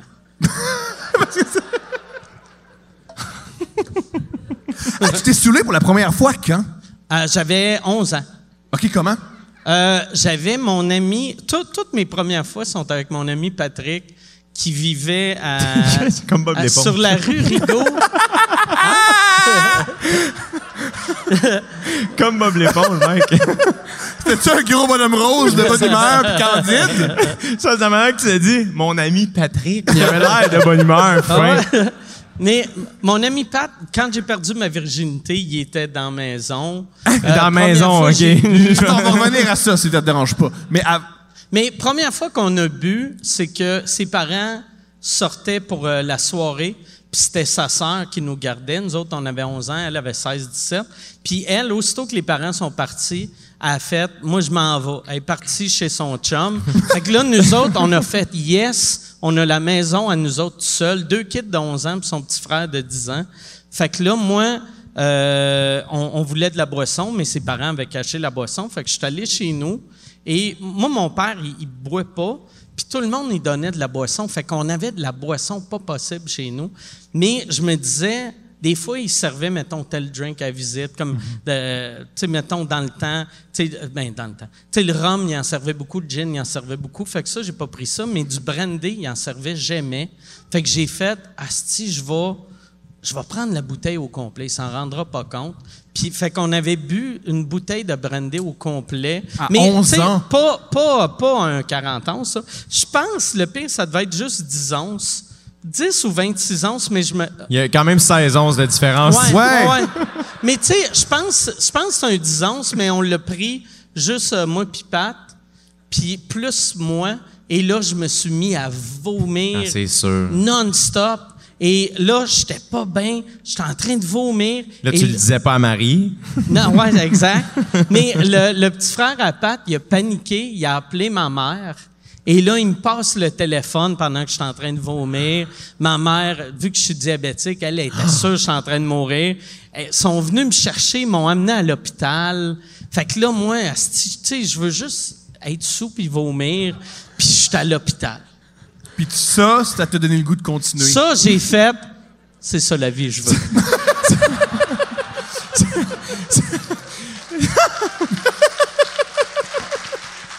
ouais. C'est le seul- pour moi, le seul problème de cette histoire-là, petit frère à Pat, il a une grande gueule. Oui. il faut Puis, euh, la première fois que t'as fait l'amour, puis Patrick était là. Hey, mais pour vrai, cette histoire-là, c'est l'équivalent que si la journée t'as perdu ta virginité, tu te pètes le frein puis tu deviens une porn star. Comme c'est à peu près, c'est l'équivalent. Comme j'ai adoré ça, je vais le refaire. Il y avait, le pire, je me rappelle quand, euh, tu sais, je suis arrivé là-bas, puis je me suis endormi, et le lendemain matin, je me suis réveillé, puis il m'avait mis dans une section de, de, de brosseux, d'accidents de brosse. Fait que c'est tous des vieux monsieur qui sentaient le vomi. Je me rappelle, je me suis réveillé, ça sentait la marde puis le vomi. Puis euh, j'étais comme ah c'est dégueulasse, je ne reboirai plus jamais de ma vie. Puis j'ai pas rebu, j'ai j'ai fait la, la même affaire que ben des kids font. Euh, j'ai plus jamais rebu de brandy. Vu que je me disais ça cogne trop le brandy. Je peux pas boire ça le du problème, c'est ça le Ouais. problème. Même j'ai acheté du brandy il y a une couple d'années, a vu qu'il y avait une de mes amies, elle buvait une sorte de vin que euh, euh, elle m'a- dit, elle dit de ici je bois bien, elle disait du cheminot qui est une sorte de brandy. Fait que là, je- quand elle est venue chez nous, fait cri, je vais y acheter euh, du brandy. Là, là j'y sers un verre. Et comme, c'est quoi ça? J'ai fait, ben, c'est du, du brandy. Puis elle fait, ah, si, ça fait longtemps que j'ai pas goûté à ça. Puis là, j'ai fait, tu m'as dit du cheminot. Puis elle dit, ah, si, je me suis trompé de nom. Elle, c'est un, c'est un vin. Elle parlait d'un vin. Puis elle était comme si chemin quelque chose. Mais ouais, c'est ça. Fait que, euh, première fois, euh, ma virginité, c'était, je, je l'ai compté plusieurs fois, mais je vais le raconter euh, rapidement. C'est Pat, Pat était plus, on avait 11 ans, Pat était plus vierge, puis son petit frère de 10 ans était plus vierge. Fait que là, moi, je me sentais comme un hostie de vieux. Je me sentais comme le 40-year-old virgin. J'étais comme, Chris, ce kid-là, il a fourré. Comment ça, hostie, mon oncle Mike, il fourre pas? je me sentais vieux, vieux, vieux. Puis là, les deux m'écœuraient que j'avais pas fourré qui est normal. Là, si 11 ans, tabarnak, personne ne devrait fourrer à 11 ans. tu sais. Il y a Puis, des gens euh, qui sont toujours pas masturbés à 11 ans. Ouais. Ouais, ben, tu sais, je, je, je me suis masturbé et j'ai fourré dans, dans les mêmes mois, à peu près. Ça faisait. Brag. Ouais, Brag. Ça, un faisait brag. pas longtemps. Puis la, Ça, c'est un la, vrai brag.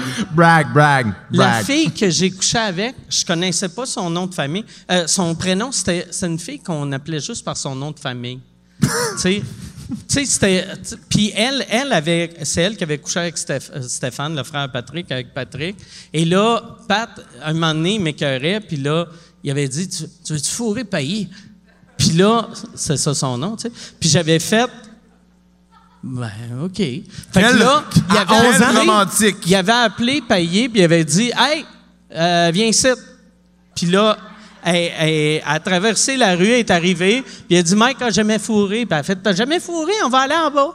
On est allé en bas. Ouais, t'es bien rodé. Ah ouais. Là, moi, tu sais, vu, que- vu que mes deux amis avaient fourré, moi, j'avais comme 22 condoms dans mes poches, là. Tu sais, j'avais. Tu sais, j'étais le genre de kid, j'avais un portefeuille avec un, deux piastres puis six condoms. Yeah. Puis, fait que j'ai mis deux condoms, j'ai rentré mon pénis un coup, puis là, j'ai fait, j'ai fourré. Puis je suis remonté en haut, puis j'ai dit à Pat, j'ai dit, hey, euh, si tu veux aller finir, tu sais, tu peux.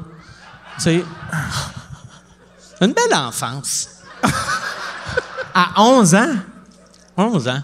Peu importe l'âge, peu importe l'âge, ça marche pas, cette Peut-être histoire-là. 12. Peut-être, je dis tout le temps 11 ans. J'avais peut-être 12. Ah, mais- OK, mais là, c'est... C'est vraiment mieux. 12, Ouais, ben oui. ouais. Mais je pense que j'avais 11. Pas mal. C'était entre secondaire 1 puis 2. T'as-tu des nouvelles de, de Pat? Il est, il est devenu quoi? Ouais. Pat, euh, je l'ai vu, je l'ai revu il y a une couple d'années. Je me rappelle plus qu'est-ce qu'il fait dans la vie, mais il a de l'air heureux, puis il a une belle job. Euh, Il travaille pour ça fait, ça fait 17 ans qu'il est marié avec Payet. Son- mais elle, je l'avais revu dans le dans le euh, Allo Police euh, à peu près 10 ans après, quand il y avait eu une descente de prostitution. Elle était devenue une prostituée. Ouais, j'imagine. Caroline. C'est... Oui. Ouais. Wow! C'est c'est- il y a- c'est Ouais. chargé, là. C'est C'est chargé. chargé! C'est vrai que c'est chargé. C'est comme chargé. C'est très chargé. Chris! 11 ans, tabarnak, je jouais à tag, moi. T'avais Même pas quel âge? barbecue, juste la tête Ah non, pas tranquille, là. barbecue, là. Mais moi, par exemple, de, c'est de 0 à 11, j'ai, tu sais, à 11 ans pile, j'étais un enfant. C'est quand je suis devenu euh, diabétique que j'avais comme peur que le monde m'écœure à cause de ma maladie, que je m'étais dit, je vais devenir comme un fucké ou un bum, personne va m'écœurer. Fait que, tu sais, la meilleure manière de devenir fucké à 11 ans, c'est de boire, puis de fumer, puis de fourrer. C'est très efficace. Ouais, c'est super C'est- efficace. ouais. c'est super- Tu, tu, ça fuck tes notes un peu, là, tu sais, Ouais. mais... euh, Puis c'est sûr que le gars qui boit et qui fume, tu dis pas, hey, le style diabétique, tu dis autre chose. C'est- ouais, ouais, pas ouais, bon. ouais. Mais, mais, wow!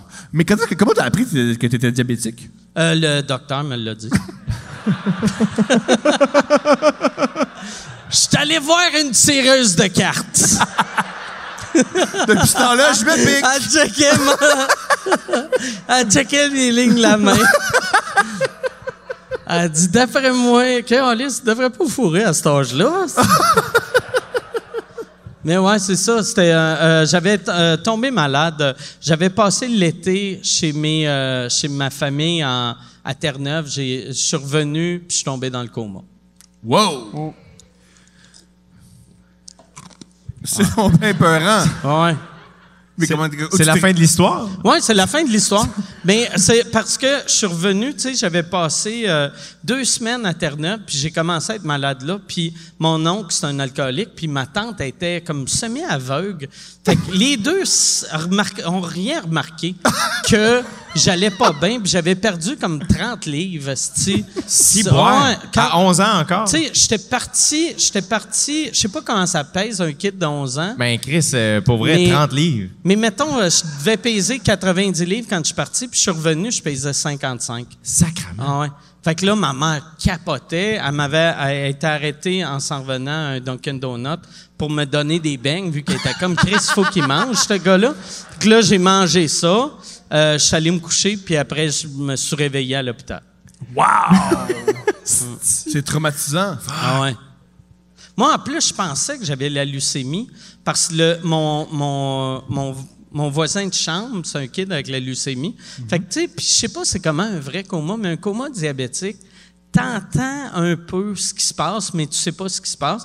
Mais moi, j'entendais juste euh, leucémie, cancer. Ah non, il est tellement jeune. il a- Fait que là, moi, quand je me suis réveillé, j'étais sûr que j'avais la leucémie. Mon docteur, quand il m'a annoncé que j'avais le diabète, j'étais comme, oh yes, tabarnak. Puis, euh, ouais, c'est ça. Fait que c'est une bonne nouvelle. Wow! T'as-tu d'autres épisodes euh, par rapport à ton, euh, ton diabète? Es-tu déjà tombé en... Ouais, j'avais un moment donné, euh, je faisais, il y avait un- on avait fait un gros party à Trois-Rivières. Je venais de commencer à faire de l'humour. Puis c'était un des premiers open mic tu sais, en fin de saison que tous les humoristes venaient. Et euh, j'avais viré une brosse la veille. Puis moi, c'était tout le temps quand je virais des brosses le lendemain matin, il fallait m'amener à l'hôpital, tu sais. Puis euh, là, l'ensemble, j'ai une affaire pour me protéger, là, tu sais, mais à l'époque, j'avais pas ça. Oh, Non. mais je, euh, Michel m'avait m'avait trouvé dans ma chambre, là. Tout le monde essayait de me parler, je répondais pas. J'avais juste besoin du jus. S'ils m'avaient donné du jus, j'aurais été correct. Mais là, eux autres étaient comme Qu'est-ce que tu as besoin? Qu'est-ce que tu as besoin? Moi, j'étais comme Ah, ah, ah. Puis là, Maxime Martin, il y avait un meeting à Montréal, puis il était comme Michel, Chris, il faut que je sois à Montréal à 9 h. Puis là, il a bullié Michel pour que Michel le ramène à, Montréal. Moi, ils m'ont, euh, ben, ils, m'ont, ils m'ont mis dans une ambulance. Je, je me suis réveillé à l'hôpital. Là, Michel, il filait cheap. Il est revenu me chercher. Puis là, moi, moi, quand je suis sorti, tu sais, je me réveille. Là, je, je trouvais plus mes souliers. Mais j'ai fait fuck off, faut que je m'en aille. Fait que je suis juste parti avec les petits souliers en papier. T'es parti de l'hôpital? Je suis parti de l'hôpital avec des petits souliers en papier. Puis là, le boss du bar, euh, puis, puis le DJ du bar sont venus me chercher à l'hôpital. Michel les avait appelés. sont venus me chercher à l'hôpital. On est, on est allé, euh, on est retourné au bar. Puis euh, Michel, Michel est venu nous rejoindre. Wow! Quelle épopée! Ouais, ouais, ouais.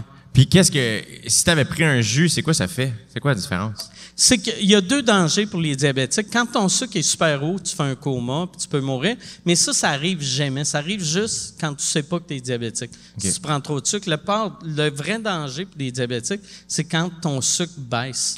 Que euh, là, ça, ça, le- ça prend juste un jus ou une barre de chocolat ou n'importe quoi. tu. C'est vraiment la, facile, la, la maladie la plus facile à, mettons, une crise à gérer. Là.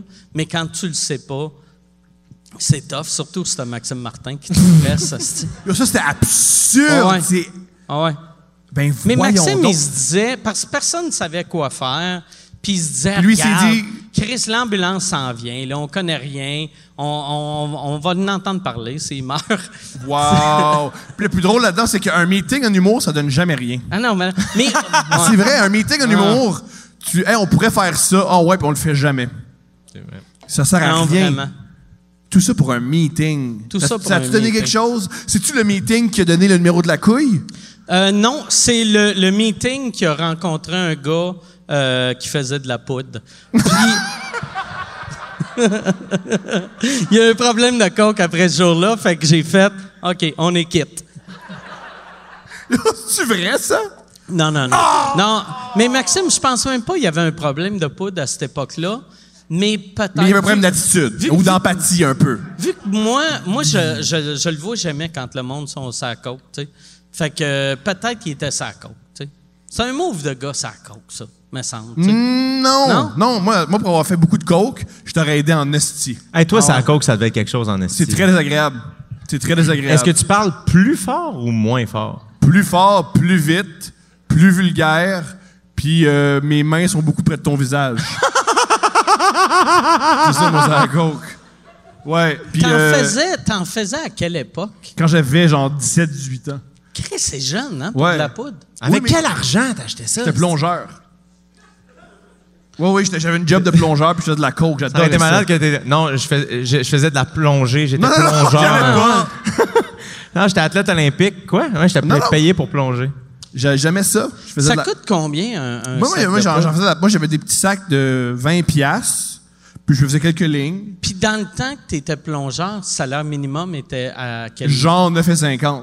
OK, fait qu'il fallait que tu travailles deux heures Très et quart fort. Moi, j'ai- pour un boss de cinq minutes. Ouais. J'ai toujours dit que ce qui est cool d'être un junkie, c'est que ça te donne la rigueur et la discipline. Parce que t'es obligé d'avoir un job, t'es obligé de pas la perdre. Ça m'a vraiment, vraiment aidé consommer pour l'humour. Parce que j'ai juste pris toute cette rigueur-là, mais au lieu de faire de la coke, ben, je monte sur un stage puis je dis que je m'appelle Michel puis je me fais sucer. Tu devrais faire des conférences dans les écoles. Avec. Mais la plupart des, des- je veux dire, je, je, je veux pas être méchant, mais, Mais des, des drogués fonctionnels, comme j'ai vu, moi, comme- un, un documentaire sur. Un docu, tu sais, documentaire. Une affaire sur YouTube qui durait 11 minutes, là. Mais sur un. Il y a un, un professeur universitaire à, je pense, à Columbia, une des grosses uni- universités américaines, qu'il est accro à l'héroïne. oui. Mais, tu sais, il, il y a. Puis il dit ça va bien. Mais, tu sais, il y a, il y a- il y a une grosse job, mais, tu sais, il dit, euh, quand je prends de l'héroïne, tu ça m'aide à décrocher. Puis je suis comme, tabarnak, me semble. Elle est a- stressante, ta job. Ouais, ouais, ouais. Non, puis, tu sais, moi, j'aurais peur de faire. Peut-être que je serais capable de contrôler mon problème d'héroïne. Ça me surprendrait, tu sais. Mais, Mais en même temps, si tu prends un jus, peut-être tu serais correct après. ouais, ouais, exact.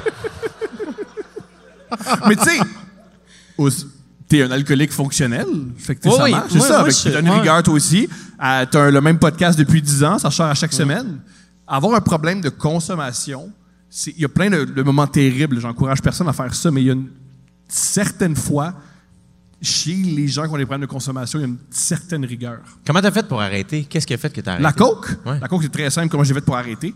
Euh, j'ai arrêté plusieurs fois. La première fois c'est que j'étais plongeur et euh, comment je lavais des ustensiles, c'est que je prenais une poudre bleue que je mettais dans l'eau puis ça enlevait toute, toute toute la crasse des ustensiles.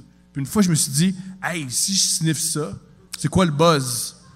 Puis j'ai fait, Ah, oh j'ai un problème, Puis j'ai arrêté. Fait que toi, Je t'es le genre, t'étais le genre de kid, si t'avais entendu parler l'affaire des Tide Pods, c'est sûr tu l'essayais. sûr. Oh, oui. Ben, pas, non, pas j'aurais essayé, mais j'aurais, comme, je l'aurais pris, j'aurais fait. Ah, je pense que je vis mal avec la mort de ma mère. Puis là, ben, j'aurais réalisé. Mais, mais c'est un truc, c'est un truc où j'ai, j'ai réalisé que, tu vois que j'ai, j'ai consommé, j'ai toujours un. Tu sais, on dit souvent toucher le bas fond. Ouais. Moi, j'ai regardé le bas fond, puis je fais Ah, c'est bizarre, puis j'essaie de remonter. Moi, la- l'affaire qui me fait peur de toutes ces drogues-là, c'est que moi, j'aime ça savoir qu'il y a une, une compagnie comme ça, je sais que le produit est tout le temps pareil. Tu sais? Mettons, tu sais, une, une, une Coors Light, une Slim and Clear est tout le temps pareil, la vodka est tout le temps pareil. Il y a de quoi que j'aime de ça. Fait que s'il était capable de faire de l'héroïne tout le temps, tout le temps le même buzz. Mais c'est brillant ce que tu dis, C'est- parce que la plupart des surdoses, c'est ça, c'est que c'est pas la ouais, même euh, il met de la fentanyl, puis... Ouais. Mais c'était pas les gars des Rolling Stones qui disaient justement, ils comme, ben, Chris, quand t'es à ce niveau-là, t'as de la bonne drogue. Ah ouais, c'est peut-être ça. Puis c'est ce qui fait que. c'est- Il me semble que c'est Keith Richards qui disait ça, le, le guitariste des Stones. Il était comme, ben, on était tellement big qu'on avait accès à de la, bonne drogue. Fait que j'ai pu faire de l'héroïne sans mourir parce que c'était de la bonne. Moi, tu sais, c'est pas, c'est pas le même calibre de drogue, mais quand, euh, quand j'ai fait Joe Rogan, tu sais, il m'avait demandé si je voulais prendre une puff de son joint. Puis je suis pas un fumeur de pote, mais je m'étais dit en m'en allant, euh, j'avais fait, ah, si, si il m'offre un- une puff de joint, je vais le prendre. Puis là, euh, mon ami que j'étais avec, là, il m'a juste dit, il a fait, ah, si, j'ai entendu dire, par exemple, son weed, il est tellement de bonne qualité que une puff, c'est comme un joint. Puis là, j'étais comme, tu sais, moi, je commençais déjà à être chaud d'air. Puis j'ai fait, je voulais pas être Ouais. juste, tu sais, la dernière demi-heure à Joe Rogan, juste fixé dans le vide. Puis te faire, tu peux-tu appeler ma mère? Mais Pantelis en a pris, qui m'a dit. Ouais, lui, lui, Il en a pris, puis il m'a dit que ça a pris du temps avant qu'il embarque Ouais. dans la conversation. Ouais, il a pris une puff, puis après, il a pas parlé pendant comme 22 minutes. Tu sais, puis quand on est parti, il a fait, il a fait, ah, Chris, t'as vraiment, c'est- c'est intelligent de pas prendre une puff parce que, je- il- Il a pas suivi son propre conseil qu'il t'a donné. non, mais c'est parce- Génial. Lui, lui, il se disait, puis j'aurais fait la même affaire, tu sais. Moi, moi c'est que je buvais. Fait que là, je me disais, j'étais j'étais juste bien buzzé chaud. Fait que je me disais, une puff, je vais être too much. Tandis que lui, il buvait de l'eau. Puis là, il se disait, c'est quand d'autre dans ta vie que tu vas pouvoir fumer un joint avec Joe Rogan? Après le podcast. ouais, dans le fond, Chris, Ouais. ouais, tabarnak, c'est vrai. ça, Après ça. le podcast. Il y a plein de Ah ouais. moments que tu peux fumer Ah ouais. avec Joe Rogan. C'est quand même malade que Ah, vous êtes allé fou, là. C'est quand même fucked up. Ouais, il m'a ouais, conté ouais. l'anecdote qu'il il y a un peu. euh, il était- son ami qui bouquait était dans la pièce avec Rogan, puis il a fait Chris, demande-y qu'on vienne, nanana. Ouais, ouais. C'est quand même fucked up que vous Ouais, soyez ramassé que là. euh, Rogan, tu sais, la première fois qu'il m'avait booké, euh, ça faisait une couple de fois qu'il m'écrivait en message privé sur Twitter que, mettons, si je tweetais de quoi puis je le taguais, il, il m- genre, il, il m'envoyait un, un DM de quelque chose. Puis à un moment donné, j'avais juste écrit Hey, euh, si j'aimais. C'était euh, à propos de Gad Elmaleh, j'avais euh, copie comique. J'avais dit si jamais tu veux quelqu'un qui a suivi ça un peu, je pourrais aller à ton podcast. Puis là, il m'a répondu, il a dit ah si j'aimerais ça t'avoir pour parler de ton procès. C'est quand tu vas être à LA. Et là, je vais jamais à LA. Fait que là, mais mais je me suis dit je dirais pas je vais jamais à LA. Ouais. J'ai fait ah je vais je vais dire je suis là du 10 au 15. Tu sais, j'ai inventé des dates, puis là, j'ai, envoyé ça, tu sais. Puis là, je me suis dit, OK, on va voir s'il répond. Puis là, j'ai fait tant qu'à faire, je vais y aller all-in. Je vais m'acheter un billet d'avion, je vais me louer un Airbnb, je vais aller à LA pour cinq jours, vu que j'avais pas de show. Je suis allé à LA, puis là, euh, il m'a jamais, il m'a jamais contacté, tu sais. Parce que ça doit pas être lui qui Ah. book, esti, je peux pas Oui, croire? c'est ben, c'est lui qui book, c'est ça qui est absurde. Il est payé 100 millions par année, puis il n'y a, pas y a pas de Michel. esti. Mais je suis allé, puis euh, euh, là, là, l'avant-dernier soir, j'étais là. Euh, Il y avait un de mes amis qui a dit on va aller au, au, au sal- au Comedy Store. Excuse. On est au Comedy Store. Et moi, je suis bon socialement quand je suis chaud. À jeun, je suis. asti, je suis comme Elon Musk, là. asti, les yeux euh, qui vont partout. Là, Intelligent. mais Tu sans- Tu fais sans tomber les marchés, tout le temps. Tout ce que tu dis, les marchés tombent. Oui, c'est ça. Mais, tu sais, sans- ouais, je suis Oh, Elon Musk sans, sans l'intelligence. Fait que là, je suis là. euh, euh, là, là, il me dit, il fait. Euh, Rogan, euh, Rogan joue à soir. Là, j'ai fait parfait, je vais prendre une coupe de drink puis euh, je vais aller y parler. Mais j'avais envie de pisser, fait que je suis allé aux toilettes. Et là, en arrivant aux toilettes, je vois Rogan. Fait que là, je fais juste Hey man. Puis là, il fait Hey. Puis là, je fais euh, Mike Ward. Puis il fait Hey man, euh, t'es, t'es en ville combien de temps? Puis je fais euh, cinq jours. All right, parfait, asti. J'espère te revoir. Puis là, je fais OK, asti. Fait que là, je m'en vais. Je m'en vais pisser, mais la, toilette, lui, il est comme à la porte de la toilette. Moi, je pisse et pendant que je pisse, J'entends Rogan qui parle d'un autre gars, mais je pensais qu'il parlait de moi. Parce qu'il se met à parler à son chum, puis il fait juste I fucking hate that guy. Puis là, j'étais comme Hein? Puis là, il est comme, Asti je l'ai, il est pas, il est pas bon, Asti qu'il est pas bon. Là, il fait, Chris, il est juste capable de faire rire les publics noirs. Puis là, là, là, j'ai fait, tu sais, je l'ai vu devant des blancs, ça marche pas, puis j'ai fait, OK, phew, il parle pas de moi, ou en tout cas, je pense, Chris, il y a pas mal de blancs à soir, là. Puis là, là j'ai réalisé, il parlait d'un autre dude, puis j'étais vraiment content, mais il m'a pas bouqué, je suis juste sorti. Puis euh, quand je suis sorti, il était plus là. Et euh, c'est qu'après, il y avait... Moi, moi et Pantelis, on faisait un show pour un podcast network à New York. R- euh, Rogan était avec notre producteur. C'est ça. Puis... Euh, Fait que là, c'était une autre fois. Cette fois-là, t'es juste allé à moi, LA, finalement, allé à pour LA, rien, pour le croiser aux toilettes. rencontrer Rogan, faire un malaise, penser qu'il m'insulte puis crisser mon camp. Ça fait vraiment au secondaire des chicanes, de, vraiment Ah ouais. une dynamique de filles. Mais tu sais, tu sais, Bon, J'espère qu'elle va m'avoir ça, c'est une affaire là, qui m'a fasciné de Los Angeles, qu'on n'a pas au Québec. C'est euh, vraiment là, au Comedy Store à LA, tu te sens comme si tu étais au secondaire. Tu as la gang cool, Mm-hmm. tu as les nerds, tu as les. Tu sais, comme mettons, euh, à l'époque que Rogan était là, lui, c'est comme le, le, le prom king. là, tu sais. C'est c'est le, c'est le, quarterback de l'équipe Mm-hmm. de football. Est-ce que, est-ce que les gangs, c'est selon les salles, genre? Ou c'est dans les loges? C'est, c'est partout, tu sens cette vibe-là Ils sont, sont tellement fake que tu sais, tu parles à quelqu'un, puis c'est cool, puis là, aussitôt, ils font comme « Oh shit, tabarnak, cool. euh, Ouais, euh, il y a, tu sais, je sais pas, mettons, euh, quelqu'un qui Théo Van qui vient d'arriver, là, il te flush. Mais ce que j'aimais, c'est que tu sens, tu sais, comme moi, je suis en secondaire 3 là-bas. Tu sais, j'étais pas, j'étais pas secondaire 1, fait que, tu sais, je pouvais, il y avait bien des weirdos qui venaient me parler, mais le monde cool, il me parlait, mais il aimait pas ça. mais ouais, c'est ça. Fait, que- fait que euh, euh, no- notre, notre producteur de l'époque est avec Joe Rogan sur un, sur un bateau. Tu sais, puis là, euh, Pantelis, il texte, puis justement, il fait Hey, euh, je vais te répondre après, je suis avec Joe Rogan. Puis là, Pantelis, le boulier, il a dit Hey, dis de nous booker à, À son podcast. À son podcast. Mais puis il a utilisé la technique d'Izzy de nous booker à son podcast. Fait que là, il, il- il nous book les deux. Là, on descend à LA. Et quand on arrive là-bas, Rogan, euh, il faisait comme si il savait pas que Pantelis était sur le podcast. Fait que c'était fucking weird. Tu sais, je suis arrivé... Penses-tu qu'il faisait semblant? Hein? Penses-tu qu'il faisait semblant ou il... Je pense que non. Non, c'est ça. Il pensait vraiment que c'était juste toi. C'était vraiment weird parce qu'on arrive, puis je fais hey, hey, salut euh, Mike, euh, je sais pas si tu te rappelles de moi, euh. Puis il fait ouais, ouais, il dit hey écoute euh, Pantelis, il y a une loge en arrière, tu veux regarder, tu peux, asti, il y a un frigidaire, serre-toi, viens-t'en. Puis là on rentre, puis là là on fait euh, il, il était pas sur le show, puis il fait Non, non, non, c'est juste toi. Puis là, tout comme, ouais, il me semble qu'il était sur le show. Non, c'est juste toi. Puis là, on est rentré dans le studio, puis là, Rogan fait Hey, euh, je m'excuse, ton chum. Puis là, je fais Ouais, Chris, c'est vraiment pas cool, tu sais. Puis il a fait Regarde, si tu veux l'avoir, il peut venir. Puis j'ai fait, oh oui, rentre là. Fait que là, je suis allé le chercher, puis il est rentré. Mais c'est pour ça que il y avait, tu sais, moi, il y avait bien des Grecs qui m'insultaient online parce que Rogan, toutes les questions qu'il avait préparées, c'était pour moi. Ah ouais. Puis là, j'avais, j'avais des, des Grecs qui m'écrivaient, qui faisaient Comment ça, Casti de Mike Ward, il arrête pas de prendre toute la place.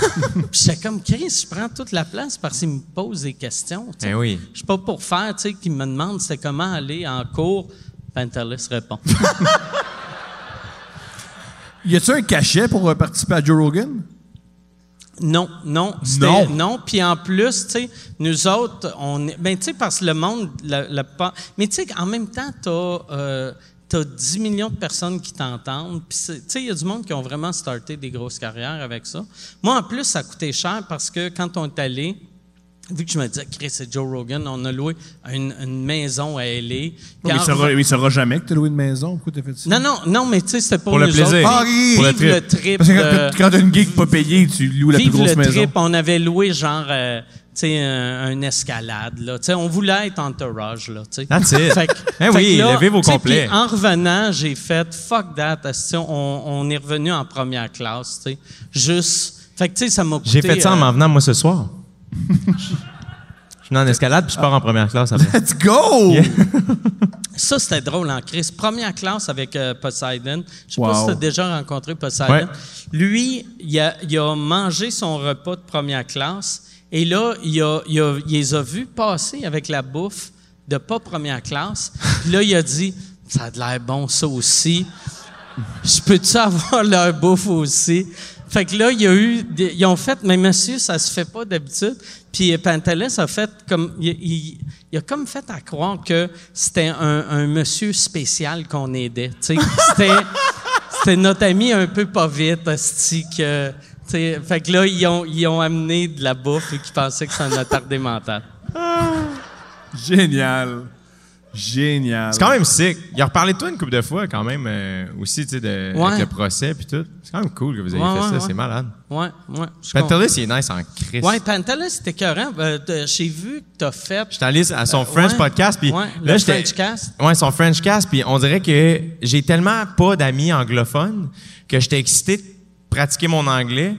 Mais là, lui parlait français, puis moi je parle anglais, mais je sais que c'est le French cast. Fait que là dans ma tête, j'étais le temps comme dude, ta gueule, parle en français, les gens vont penser que t'es prétentieux ou ou que tu le prends pour un cave. Tu parles en anglais dans le podcast. Ben oui, mais c'est parce c'est que extraordinaire. mais c'est parce que j'étais comme ah, on dirait que je voulais pratiquer, Comme je le faisais c'est un peu juste pour génial. moi. Comme lui, c'est son gagne-pain. Puis toi, tu fais m'aller pratiquer mon anglais comme si c'était l'Institut linguistique. Mais c'était pas tant prévu. Non, non. je pense juste que je suis plus caméléon que je pense. Fait que là, je je suis juste devenu un peu lui, genre. T'es devenu un grand grec. Un euh, grand grec de un passé Parkex. criminel. Ouais, exact. Mais il est fucking sweet. Ouais, puis t'as vraiment aimé. À moi T'as aussi, j'allais adorer. J'ai trouvé vraiment, vraiment smart. J'ai trouvé ça, cool au Ça, bout. c'est quelque chose que toi, t'aimerais faire, euh, euh, jouer en anglais, quand, quand on va avoir le droit de, de oui, j'avais joué une couple de fois. Je dis toujours que j'ai joué entre 15 et 20 fois en anglais.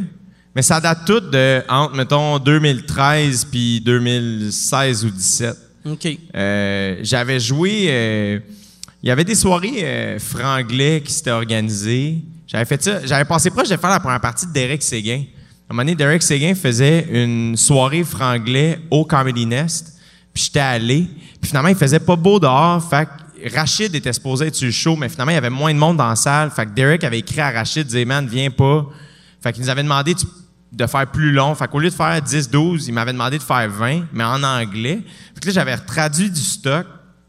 Puis j'avais joué quand même, ça avait été somme toute bien, mais les soirées bilingues, tu peux comme tomber en français, puis c'est pas si pire. Mais la première fois que j'ai joué en anglais, c'était une soirée juste anglophone au Comedy Works. Puis, euh, puis je me souviens que l'ambiance était quand même hostile. Comme personne me parlait. Puis j'étais arrivé, j'avais averti le booker, genre, hey, j'arrive d'un autre show, je vais arriver serré. Puis il était comme pas de trouble. J'étais arrivé là, puis j'étais arrivé à la console, j'ai fait, hey, tu sais, genre, Jay, genre, je viens d'arriver. Puis le DJ m'avait juste répondu, You're fucking late. Puis j'étais juste comme, tabarnak, j'ai peur. Puis il était comme, t'es le prochain. T'aurais dû lui dire, j'ai fait le centre belle. Je l'avais pas fait encore, resté à l'époque, fait que j'avais pas Mais ce Ça, leverage-là. ça me fascine de- du côté. Tu sais, c'est pour ça que les Anglais capotent autant quand ils viennent jouer en français. En français, est-ce que on les traite comme des. Tu sais, eux. Des on- êtres humains. Ben, ouais, Hein? j'allais dire. Tu ouais. viens, te- viens, on t'aime. Oui, t'es un artiste. Ouais, j'allais dire, on les traite comme des dieux, mais on les traite comme des humains. Oui, juste en des humains. anglais, moi, à Chris qui traite mal, moi, c'est comme si les Anglais ils avaient comme colonisé toute la planète, puis que c'était la raison pourquoi ça allait mal, mais peut-être. hein. Mais il y a quelque chose, je pense aussi que les anglos, euh, la plupart, en tout cas, toutes les fois que j'ai joué en anglais, euh, la plupart des humoristes arrivent de leur day job, tu sais. C'est vraiment plus tough. Fait qu'ils sont pas payés. Ils arrivent d'une, ils travaillent au Simons de jour. En plus, il faut avoir une attitude mauvaise. Ben, c'est parce qu'ils sont comme écœurés de tout. Génial. Fait que, puis ça m'est arrivé aussi, j'avais joué au, euh, c'est une, une auberge jeunesse, genre M, M- Ah, ouais, ouais. euh, le M-Bar, c'est ça? Ouais, ouais, le M-Bar. Ouais, puis... euh, Que tu sais pas, des fois, t'arrives là, c'est tous des Italiens. C'est ça, c'est un- c'est une, c'est une espèce d'auberge jeunesse à Montréal. Fait que tu joues devant des- du monde un peu partout dans le monde. Puis c'est ça, la plus, à chaque fois que j'ai joué en anglais, puis que je connaissais personne sur le line-up, personne me parle tant que j'ai pas joué. OK. Puis une ouais. fois que j'ai joué, si mon set a bien été, là après, les, les humoristes viennent me Mais voir. ça, même en français, on est de même, puis on dirait, on l'oublie, tu sais, vu qu'on on est établi à cette heure. Mais tu sais, quand, quand tu commences, puis tu rencontres quelqu'un, puis tu- il vient te parler, puis t'es comme, je vais attendre de voir s'il est drôle avant de voir si je veux développer une relation avec lui. Tu sais. Tu sais, parce- Je veux pas être pogné après à prendre une bière. hein. C'est, ultra méchant, là, parce qu'il y a du monde qui sont pas drôles, qui sont des, vraiment des bonnes personnes. Ben oui. Et l'inverse. Hein? Oui, oui, oui. Ben oui. L'inverse. Ouais, ouais. Mais, mais tu sais, on dirait pour. Tu sais, euh, moi, moi, ça, c'est un de mes plus grands défauts. Si, mettons, je, n'importe qui qui est drôle, je vais. Tu sais, je pourrais. Si Hitler était drôle, je pardonnerais ses. ses serais comme, bah oui, là, asti. Heureusement, il n'y a pas de bon 15. Son Ouais, matériel est très ça. ordinaire. Il, est- il est Il zéro. joue drôle. mal. Bonne nouvelle. Bonne nouvelle. Mais toi, tu joues. Tu, fut un temps, est-ce que tu jouais autant en anglais qu'en français? Euh, euh, un petit bout de temps, mais pas super longtemps. Ben, parce que moi, à chaque fois, je moi, j'aime l'idée de l'anglais, mais j'aime pas la réalité. Puis la réalité, c'est qu'il faut que tu voyages super loin. Puis, tu sais, ici, Chris, on a tout ici qui est le oui. fun. Fait que là, mais ce que j'aime vraiment ou ce que j'aimais, puis euh, c'est c'est tellement bon pour l'humilité. Tu sais, il n'y a, rien de mieux que, tu sais, après faire des shows que tu arrives, puis le monde capote, de faire un show devant des, des Italiens qui se calissent de toi, puis quelqu'un qui dit t'es en retard. Oui, oui, vraiment. vraiment, vraiment. Moi, à chaque, chaque voyage que j'ai fait de stand-up qui allait mal, j'étais heureux vu que je me disais, Chris, je pense que je suis en train de devenir meilleur. Tu sais, tu t'améliores. sûr. Ah, ça m'intéresse de jouer en Chine. Ouais. C'était comment ça? C'était euh, c'était vraiment cool. C'était vraiment cool. La, la première ville j'ai joué, c'était à Wuhan. Que à l'époque, je disais, euh, personne ne connaissait Wuhan avant. On les connaît un peu, là. Ouais, ouais. Chris, ouais. Parle-en bien, parle-en mal.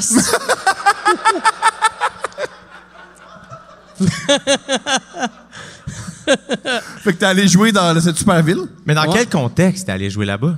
Je, je suis allé jouer là-bas parce que le booker me faisait une joke sur Twitter euh, que moi, j'ai pris comme étant une offre sérieuse.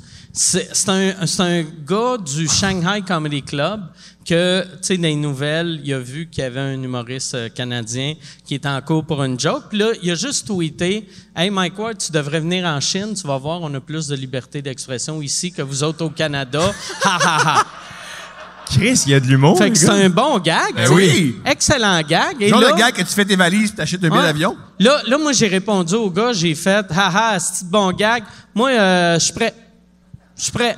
Puis là, là, il me suivait, j'ai envoyé un direct message. Étais-tu à l'époque, selon toi, en dépression? J'étais solide en dépression. Ok, génial. là. Ok, Ouais, c'est ouais. Moi, moi il y a eu un Génial, temps- il dit. Il y, a, c'est- il y a eu un temps que je, les seuls shows que je voulais faire, c'est dans des pays qui n'avaient pas aucune liberté d'expression. Tu sais, mettons, dans, dans, dans- tu sais, back, je faisais juste des, je voulais juste faire des pays arabes, puis euh, La la, Chine. Chine. tu sais. Fait que je- j'avais dit au gars, hey, j'y irais. Puis, tu sais, moi, je serais allé juste pour un show à Shanghai. Puis là, lui, il était comme, hein, Chris, ça n'a pas de sens. Fait qu'il a parlé au gars de Beijing, euh, du Comedy Club là-bas. Puis il a dit, regarde, on peut t'organiser une, mini-tournée Ah, si il, y a, tu veux. il y a des clubs en Chine. Il y, a, il y a des clubs en Chine. Il y a. Puis les, les Chinois se crissent tellement de des règlements, tu sais, que, mettons, ça prend des permis, avoir un, un bar, comme dans n'importe quel pays. Mais eux autres, ils payent pas le permis. Ils ouvrent un comedy club. Un moment donné, le gouvernement réalise Hey, il y a un comedy club, vous n'avez pas payé de taxes. Ils ferment le comedy club et rouvre ailleurs. Wow! T'sais, Fait que moi, moi le, le Shanghai Comedy Club, il me montrait des photos. C'était malade. Quand j'ai joué au Shanghai Comedy Club, c'était un resto mexicain. Puis il était comme, ouais, excuse, si le gouvernement a trouvé notre spot. C'était, fucking weird. Tu jouais dans quelle langue? Puis combien de temps tu Je, jouais? je jouais en anglais euh, chaque soir. Je faisais euh, des shows d'une heure. Il y a un soir j'ai fait en français, vu qu'il y a une usine bombardier à, à je pense, à Shanghai. Fait que c'était des Québécois là-bas. Ouais. Euh, Tes mais- autres shows? mes autres shows, c'était toutes des, des expats puis leurs blondes qui, qui font semblant de comprendre l'anglais. Fait que Les lui, il meilleurs était là publics. juste plus par hasard ou la promo avait été Ouais, faite. et c'est ça. Puis le, le, le marketing était vraiment bien fait. Puis il y a tellement rien pour les non-chinois que, sais, premier show, il y avait personne. Ben, tu sais, mettons, c'est une salle de 100, il y avait 40. Deuxième soir, c'est une salle de 200, il y avait genre euh, 180. Troisième soir, c'était sold out. Quatrième soir, on refusait du monde. Cinquième, tu sais, puis on changeait de ville, là, tu sais, on se promenait en avion. ça se parlait. Mais c'est parce qu'il n'y a, y a pas tant de, de, de, La proposition pour les il n'y a experts. rien, il y a rien pour. Sais, fait que c'est, tout du monde qui ont fui, mettons, euh, l'Angleterre, l'Allemagne. Puis, tu sais, l'anglais, ils comprennent tout l'anglais. sais. Puis les shows allaient-tu bien? Les shows allaient vraiment bien. Le, le seul qui était weird, c'est en français, vu que il se disait, il est, il est- il est- il est plus connu en français qu'en, anglais. Fait qu'en anglais, je jouais dans un, un bar de 200 places, tu sais, comme j'avais le goût de faire. Mais en, en français, ils m'ont loué un théâtre. C'est un, c'est un grand théâtre avec 49 Québécois. fait que c'était weird. C'était weird. C'est vraiment cool, là, pareil. Là. T'avais-tu une première partie? euh, Il y avait, j'avais plein de premières parties. Il y en a un, c'est quoi son nom aussi? Jackie a- Chan. Non, mais il y en a un qui a fait euh, le, le, le. Peut-être, hein? Pourquoi? Jackie Chan, il fait juste. Il fait 5 minutes de stand-up. Mike Ward. Jackie Chan. Pourquoi pas? À, à chaque année, bon? il y a, euh, tu sais, le- il y, a un- il y a un show qui roast le président. Wow, États-Unis. jamais à ce show-là, moi. Puis euh, euh, il y avait Il aime euh, pas Ah, ça, tu veux roasts. dire Ouais, le- le- le inaugural din- euh, Dinner, pas, ouais. euh, le correspondence dinner. C'est ça. Puis il y avait. Pas en le- Chine. Non, euh, Non, aux. États-Unis. OK, je pense que c'est pas dans le Chine. Moi aussi, Puis, au début. puis c'est juste arrivé une fois qu'un non ben deux fois que des non-américains le fassent. Puis il y avait une fois c'était le chinois qui faisait ma première partie. Je me rappelle pas son nom, mais il avait fait Letterman, il a fait Leno. Il a vécu aux États une couple d'années. Il est super drôle. Il est devenu une grosse star Jet en Chine. qui s'appelle. Ouais. Mais euh, ouais, c'était weird. Fait que, tu sais, lui, il était connu là-bas, tout le monde le connaissait. Moi, personne ne me connaissait, mais c'était ma première partie parce que il tripe sur le stand-up. tu sais. Wow, il était-tu bon? Il était vraiment bon. Le calibre là-bas était. Moi, il y avait une affaire, je suis allé voir, là, qui m'a vraiment fasciné. Moi, quand je vais dans un pays qui parle pas euh, français ou anglais, vu que c'est les deux seules langues que je comprends, j'aime ça aller voir des shows dans leur langue. Et euh, voir des shows en mandarin, c'était l'affaire la plus absurde parce que il y avait toute l'air des humoristes québécois, mais les réactions, tu sais, moi j'avais des vrais rires vu que c'était des Américains et des Canadiens, mais eux autres c'est des rires chinois. Fait que tu sais, le meilleur, la meilleure réaction c'est un. Fait que là, t'as quelqu'un qui est comme. Ah, ah, ah, ah. Puis Là, le monde, ça regarde, ils sont comme, oh, Chris, je peux pas. Et c'était weird. Il y avait un duo, c'était comme Dominique et Martin. Puis je savais. Est-ce qu'un des gars avec un œil en vitre? Ouais, il y avait un, un œil en vitre, l'autre, des oreilles en chou-fleur. Puis là. Mais tu sais, c'était- c'est drôle, tu sais. Moi, ce que j'aime de voir du monde que je comprends pas leur langue faire du stand-up, c'était Louis-José qui disait ça. C'est comme une musique, tu sais, le, le stand-up, tu sais. Puis tu le remarques pas trop, tu sais. Mettons, je t'écoute, je remarque pas trop la musique vu que j'écoute les mots. Mais si je parlais pas français, là, t'entends le les- l'intonation. Puis tu tu sais, puis c'était weird, tu sais, parce que tu vois qui qui est. Tu sais, j'étais comme ah lui il est drôle. Tu sais, mais, mais je ne sais pas s'il est drôle pour vrai, mais j'aimais son beat. Son beat le fun, puis tu sais, en- au chaque 9 secondes, il y a un. Puis toi, ton matériel, c'était quoi? Moi, mon matériel, je fais tout le temps, euh, quand, quand je vais à l'extérieur, c'est comme un greatest hits de, mettons, les 20 dernières années. C'est beaucoup euh, des jokes de mon show S'Expose, qui est le show qui m'a mis dans la marde. Euh, moins, les, moins les références québécoises, tu sais, vu que...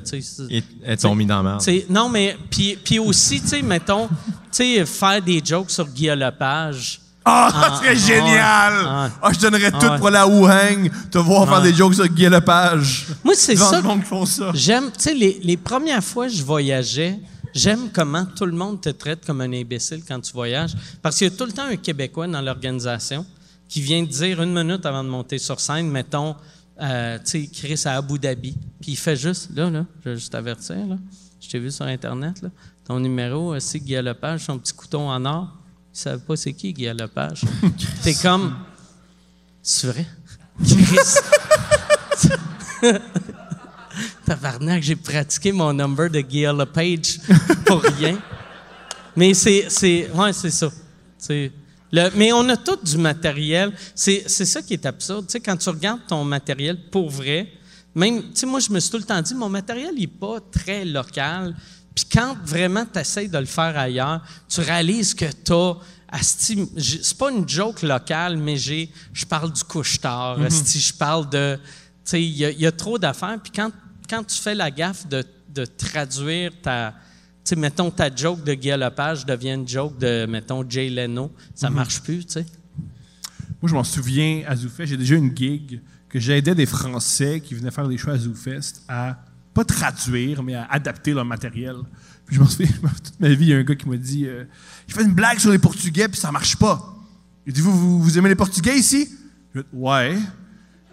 Puis, euh, ouais. Alors, euh, c'est quoi le peuple que vous aimez pas, comme les Portugais en France? Je, je, sais pas. Les Français. moi oui. Excuse-moi. Mais j'avais juste dit, hey, tu peux pas faire, tu peux faire du matériel qui est pas un peu raciste. Je me rappelle, il a fait une pause, puis il a fait, non. Puis c'était le meilleur moment de ma vie. C'était le meilleur moment de ma vie que le gars disait Je peux pas rire des Portugais, j'ai pas mes meilleures blagues. Je trouve ça génial. Moi, j'avais. Euh, le premier soir, j'avais joué en Suisse. Ça allait vraiment bien. Et j'avais, j'avais écrit une joke à propos de leur président. Ou leur, je sais pas si c'est président ou premier ministre, si je suis tellement mauvais. Mais j'avais oublié le nom. Puis là, en faisant la joke, j'avais juste dit Sarkozy, qui, était le président de la France. Puis là, tout le public avait fait Vous savez, c'est pas le même pays, hein? Puis là, j'étais comme ah, Ouais, m'excuse. Il n'y a rien de plus triste que de, faire 9 heures, d'avion pour juste avoir des Suisses qui font C'est pas bon. Moi, un moment euh, j'étais à, à Rouen-Noranda. J'avais été déjeuner au restaurant chez Euf. Ah ouais? Puis le, soir, j'en parlais sur scène. Je disais, ouais, chez Euf, là, tu sais, ça. Puis, c'est ça. Il y a quelqu'un dans la foule qui a fait, ben, c'est chez eux. Puis. Et j'assumais pas que je le savais pas. Fait, là, je sais que c'est chez eux, mais moi, je le dis chez Euf. Puis en le disant, j'étais comme, je maïssais moi-même dans ma tête. Ah, J'étais ah, Christ, t'es chier, décaliste ici. En plus, c'est ton métier, comprendre les blagues. Oui, c'est ça. T'es censé être l'expert des blagues. J'ai pas compris celle-là. J'ai pas. Excusez-nous. Ah ouais. Ah, c'est génial. Ouais. Hey Yann, y a-tu euh, y a-tu des questions? Oui, il y a pas mal de bonnes questions par okay, Oh, let's go, les bonnes questions. Oui, il y en a une euh, pour les trois. Qu'est-ce qui a le plus changé dans votre façon d'animer vos podcasts entre les premiers épisodes et les plus récents? Moi, il y a Internet haute vitesse.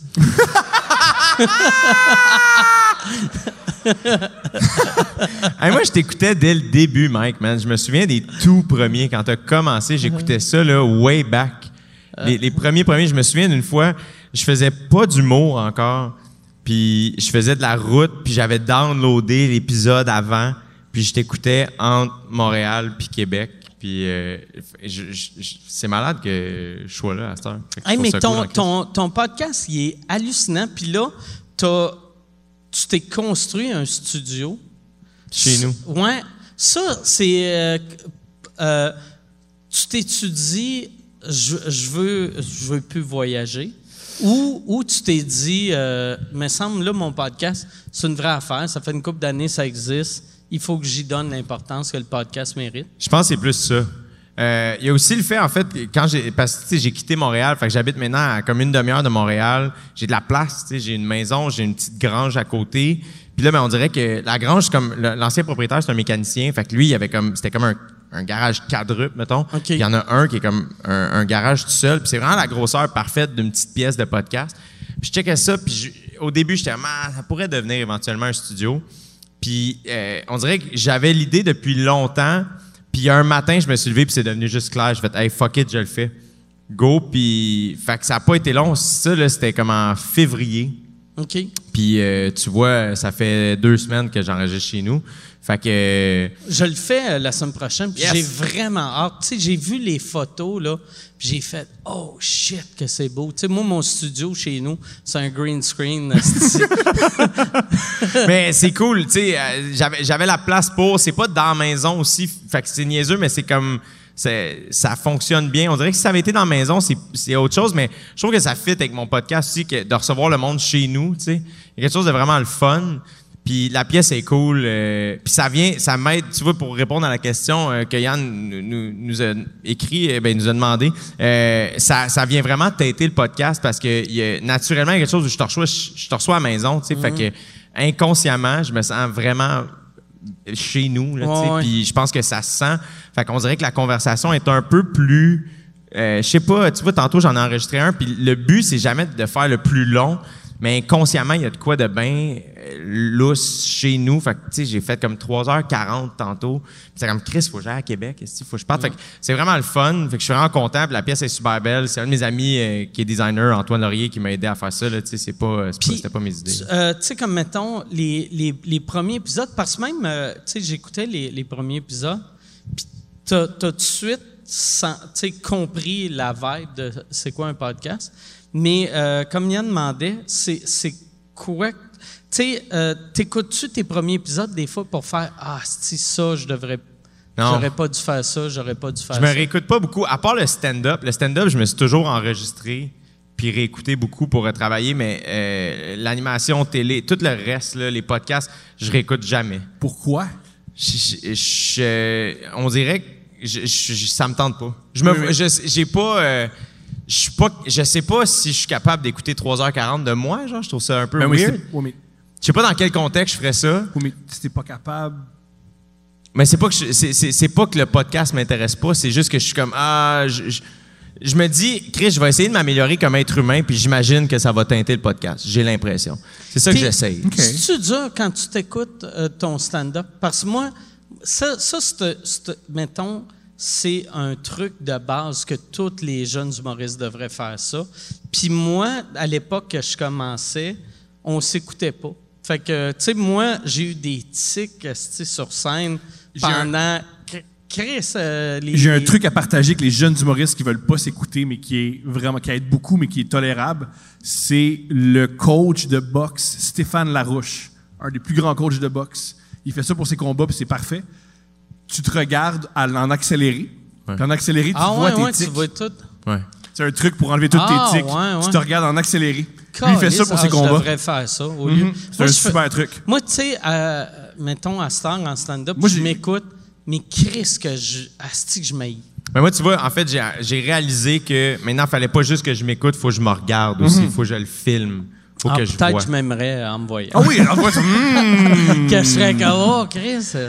Mais moi, tu vois, je pense qu'au début du podcast, l'inquiétude, c'était de, de- Le réflexe, en fait, c'était de parler un peu de comment tu avais commencé, puis faire un peu le... Le, le, c'est- parcours. Le parcours. Puis avec le temps, donné, je me suis- j'ai juste... Puis j'ai- c'était pas tant conscient, plus que je suis comme... Là, je suis plus dans WhatsApp maintenant.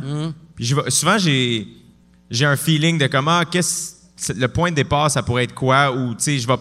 C'est plus des gens que je connais pas, je vais un peu plus checker. Si je reçois un journaliste ou quelqu'un qui est comme un prof, oui, là, je vais checker un petit peu plus, mais sinon, j'essaie de pas me préparer puis de faire confiance au moment. le moment. Ouais, ouais. exact. Puis, y a-tu, tu sais, comme, euh, y, a, y a eu un article, ben, il y a une couple d'articles qui ont popé au mois de décembre, puis je l'ai, je l'ai vu le mois passé, que euh, le monde chialait que sur Spotify, il n'y avait rien de québécois dans le top euh, 5, mettons musique, sauf podcast, il y avait toi puis moi dans le top 5. That's Puis j'étais, vraiment content de, de te voir. euh, Ben, t'es fin, puis je pense cinq. que tout ça, euh, j'en parlais beaucoup avec Pantelis, puis je pense que ça te revient énormément, là, dans le sens, euh, après ça, on fait tout à notre, à notre manière, mais t'as vraiment ouvert la, la, la porte ouais, bien mais grand. quelqu'un d'autre l'aurait fait.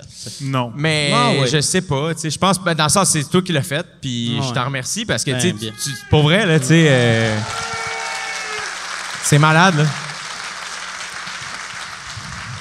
Là, je sais pas si c'est le Sudafed ou quoi, là, mais ça fait du bien.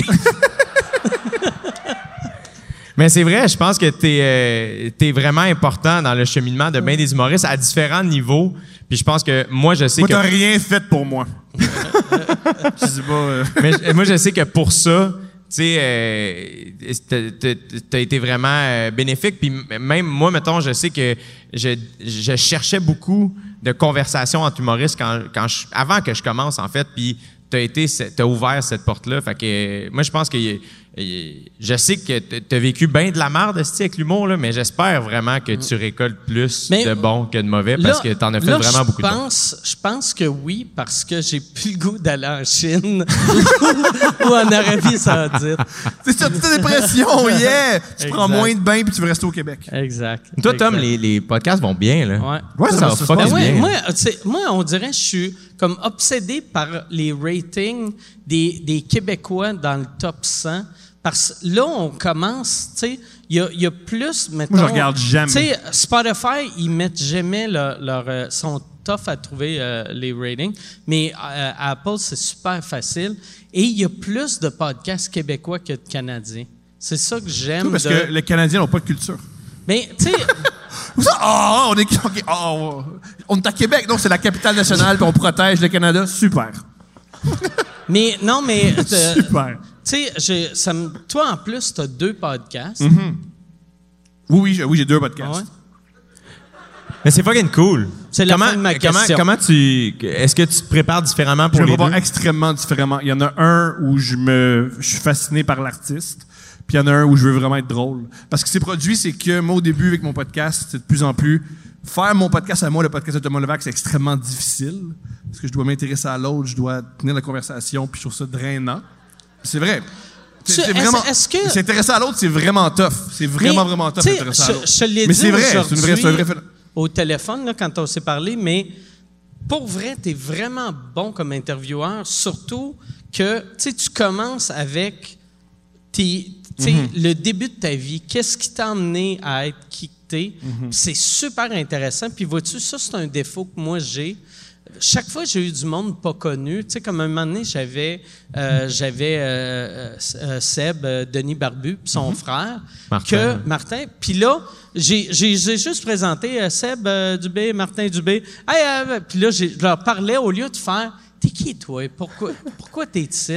Tu sais, peut-être pas avec un ton agressif de même, là, mais juste d'expliquer au monde t'es qui avant de juste jaser avec. Mais tu vois, j'ai- reçu Seb sur mon podcast, puis je reçois Martin bientôt. OK. C'est un enseignant au Ouais, secondaire. ouais, ouais. En plus d'aider les Denis, dans, c'est lui qui écrit les, les thèmes pour, euh, pour le podcast des Denis Ouais. de relais. Fait que, puis on- quand je suis allé sur le podcast des Denis, on s'est rencontrés, puis après ça, on s'est réécrit. Puis, euh, fait que finalement, euh, il, va venir, il va venir au mois de juin. OK, oh, nice. Puis euh, tu lui diras, je m'excuse que j'ai pas été ça bon sans avec faute. lui. ouais. Puis le but de Couple Ouvert, c'est que je voulais un podcast extrêmement drôle parce que je voulais pas que le monde pense que je suis José Lito Michaud. C'est une vraie affaire. Je m'étais dit, oh non, je deviens José Lito Michaud. Je reçois Ah, du monde qui font de la coke, puis je leur dis à quel point c'est tough. C'est-tu Puis c'est bien, mais ça peut pas juste être ça. Je veux que les gens viennent à mon spectacle. C'est-tu me- parce que tu lis trop les commentaires? Pourquoi? Non, mais tu sais, parce que ça, c'est le genre d'affaire. Tu sais, parce que ton, ton podcast. euh, Il est pas de- drôle. Il est pas hilarant. Couple ouvert, c'est beaucoup plus drôle. C'est beaucoup, tu sais, Mais- c'est beaucoup plus drôle a- de voir Marc-André Fleury dire qu'il y a un garage à bite qui est écrit que euh, mon père était pas pour, était pas là pour moi, fait que c'est pour ça que j'ai développé un sens de l'humour. Tu me suis? Les deux sont hilarants. mais. Puis mon but aussi avec mon podcast, c'est qu'il n'y ait pas de pression. Tandis que couple ouvert, il y a un peu de, de pression. Mais il y a de quoi de le fun en plus avec ta blonde? Je trouve que tu as trouvé un, un projet le fun. Tu sais, Ouais, il a parce trouvé quelqu'un de plus drôle je que moi. pense, tout le monde, tu sais, comme moi, moi, Marie est super drôle. Puis dans le temps, je me disais, on fait-tu, tu sais, on, on fait-tu des vidéos ensemble, on fait-tu de quoi? Mais on n'a jamais trouvé rien, de, une bonne idée à deux. Mm-hmm. Puis vous autres, vous avez trouvé l'idée parfaite, tu. Mais surtout, Steph est, est parfaite. Elle est dans ce extraordinaire. tu. Je m'en souviens, elle, elle est hilarante, puis je veux que le monde le sache. Moi, je savais que j'avais j'avais un joyau. Ouais. Puis aussi, ce qui est cool avec Couple Ouvert, c'est qu'on peut inviter n'importe qui, parce que l'attrait de Couple Ouvert, c'est Steph. Fait que n'importe qui, si t'es le fun, viens-t'en. Tu sais, des, des fois, quand t'invites du monde, t'as une certaine, certaine. Tu veux qu'il y ait des clics, là, parce que sinon, tu crèves de faim. Et euh, avec Steph, non. On a, on a Steph. N'importe qui peut venir, je suis content. Est-ce que, est-ce que depuis qu'elle fait le podcast, elle a envie de faire du stand-up? Non. Non? Elle, elle nous haït. Elle méprise notre métier. C'est cool. Ouais. C'est le fun. C'est ouais. C'est le fun qu'elle travaille là-dedans. J'aimerais ça C'est la qu'elle soit là en ce meilleure. moment. Ce que j'adore c'est la meilleure agente, c'est la meilleure booker, c'est une des meilleures C'est la productrices, elle haït productrice déléguée de mon J'adore show. ça. C'est ce que, c'est, c'est ce que j'aime de chez, c'est ce que j'aime chez elle. C'est pour ça qu'elle est aussi drôle. oui, parce que elle, elle- elle nous- elle- elle méprise notre métier, puis c'est pour ça que je l'aime autant. C'est sûr qu'elle méprise pas pour vrai. Je te jure. Je te jure qu'elle nous méprise. Du mépris, le mot Bien sûr. mépris. À tous les jours, elle me dit J'aurais jamais dû faire d'enfant avec toi. Fait que je me dis que ça doit être à cause que je suis stand-up. Faut-moi comme vrai un que homme, pas un faut-moi humoriste. comme un homme. Je suis pas, ouais, je suis pas la mère. Faut-moi pas comme la mère de ton enfant. Comme pardon, c'est donc excitant, mais peurant en même temps. On dit. Penses-tu qu'elle elle t'a fait un enfant comme ironiquement, genre? Ça serait génial! Ça serait génial! Steph, c'est genre une Sacha Baron Cohen, mais comme next level, où elle vit sa vie pour vrai. Puis sur son lit de mort, elle est comme je t'ai toujours détesté, mais pour vrai, c'est une crise de joke à style de lait. Le truc, j'ai le truc le plus cool et le, plus- le plus insultant qu'elle m'a jamais dit, c'est euh, notre bébé, puis elle a fait Ah, je suis content, elle me ressemble plus à moi qu'à toi. c'est ça que j'ai compris. Elle doit me trouver drôle, la doigt. C'est un bon gag, ça. Ben, elle, elle- hilarante, mais elle est hilarante, non, je sais, je sais. C'est pour ça que j'ai fait un podcast avec elle. Fucking cool. Hey, Yann, euh, t'as-tu une autre question? Il me semble que t'es loin, Yann. Moi, t'es loin, Yann. Mais t'es proche en même temps, t'es Ah, beau. je suis juste ici. Je suis dans votre cœur. C'est vrai. Euh, Il y a Mélissa qui demande Jay, as-tu. Euh, Qu'as-tu pensé du gourou Stéphane Blais qui est venu te narguer sur ta publication concernant ton vaccin? Qu'est-ce qu'elle dit? Excuse-moi? Stéphane Blais, il serait allé te narguer sur ton, sur ton poste de, de vaccin. Ah, j'ai pas lu ça. Non? Je lis pas les commentaires du tout. J'ai vraiment. euh, j'ai Tu pas. t'es fait vacciner, toi. Je me suis fait Ah, vacciner. bouh! C'est quoi ça, la grippe? Ouais, Mais, le plus, ouais, c'est que hey, j'étais. ma, ma blonde, d'ailleurs, elle m'a parlé de toi hier, qu'elle a fait. Elle dit, ah, si, c'est hot, Jay, quand, euh, sur Instagram, il poste ses affaires, mais il lit pas les autres. Comme ça, il, il reçoit pas de marde. Ouais. Puis là, j'ai fait... Mais c'est le fun, la merde sur. Internet. Ben, J'adore ça, moi, C'est je suis trop fun fragile.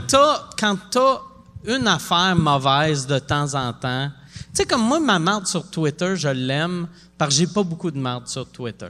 Fait que je suis heureux de ma marde sur Twitter. Fait que là, je m'amuse avec les haters.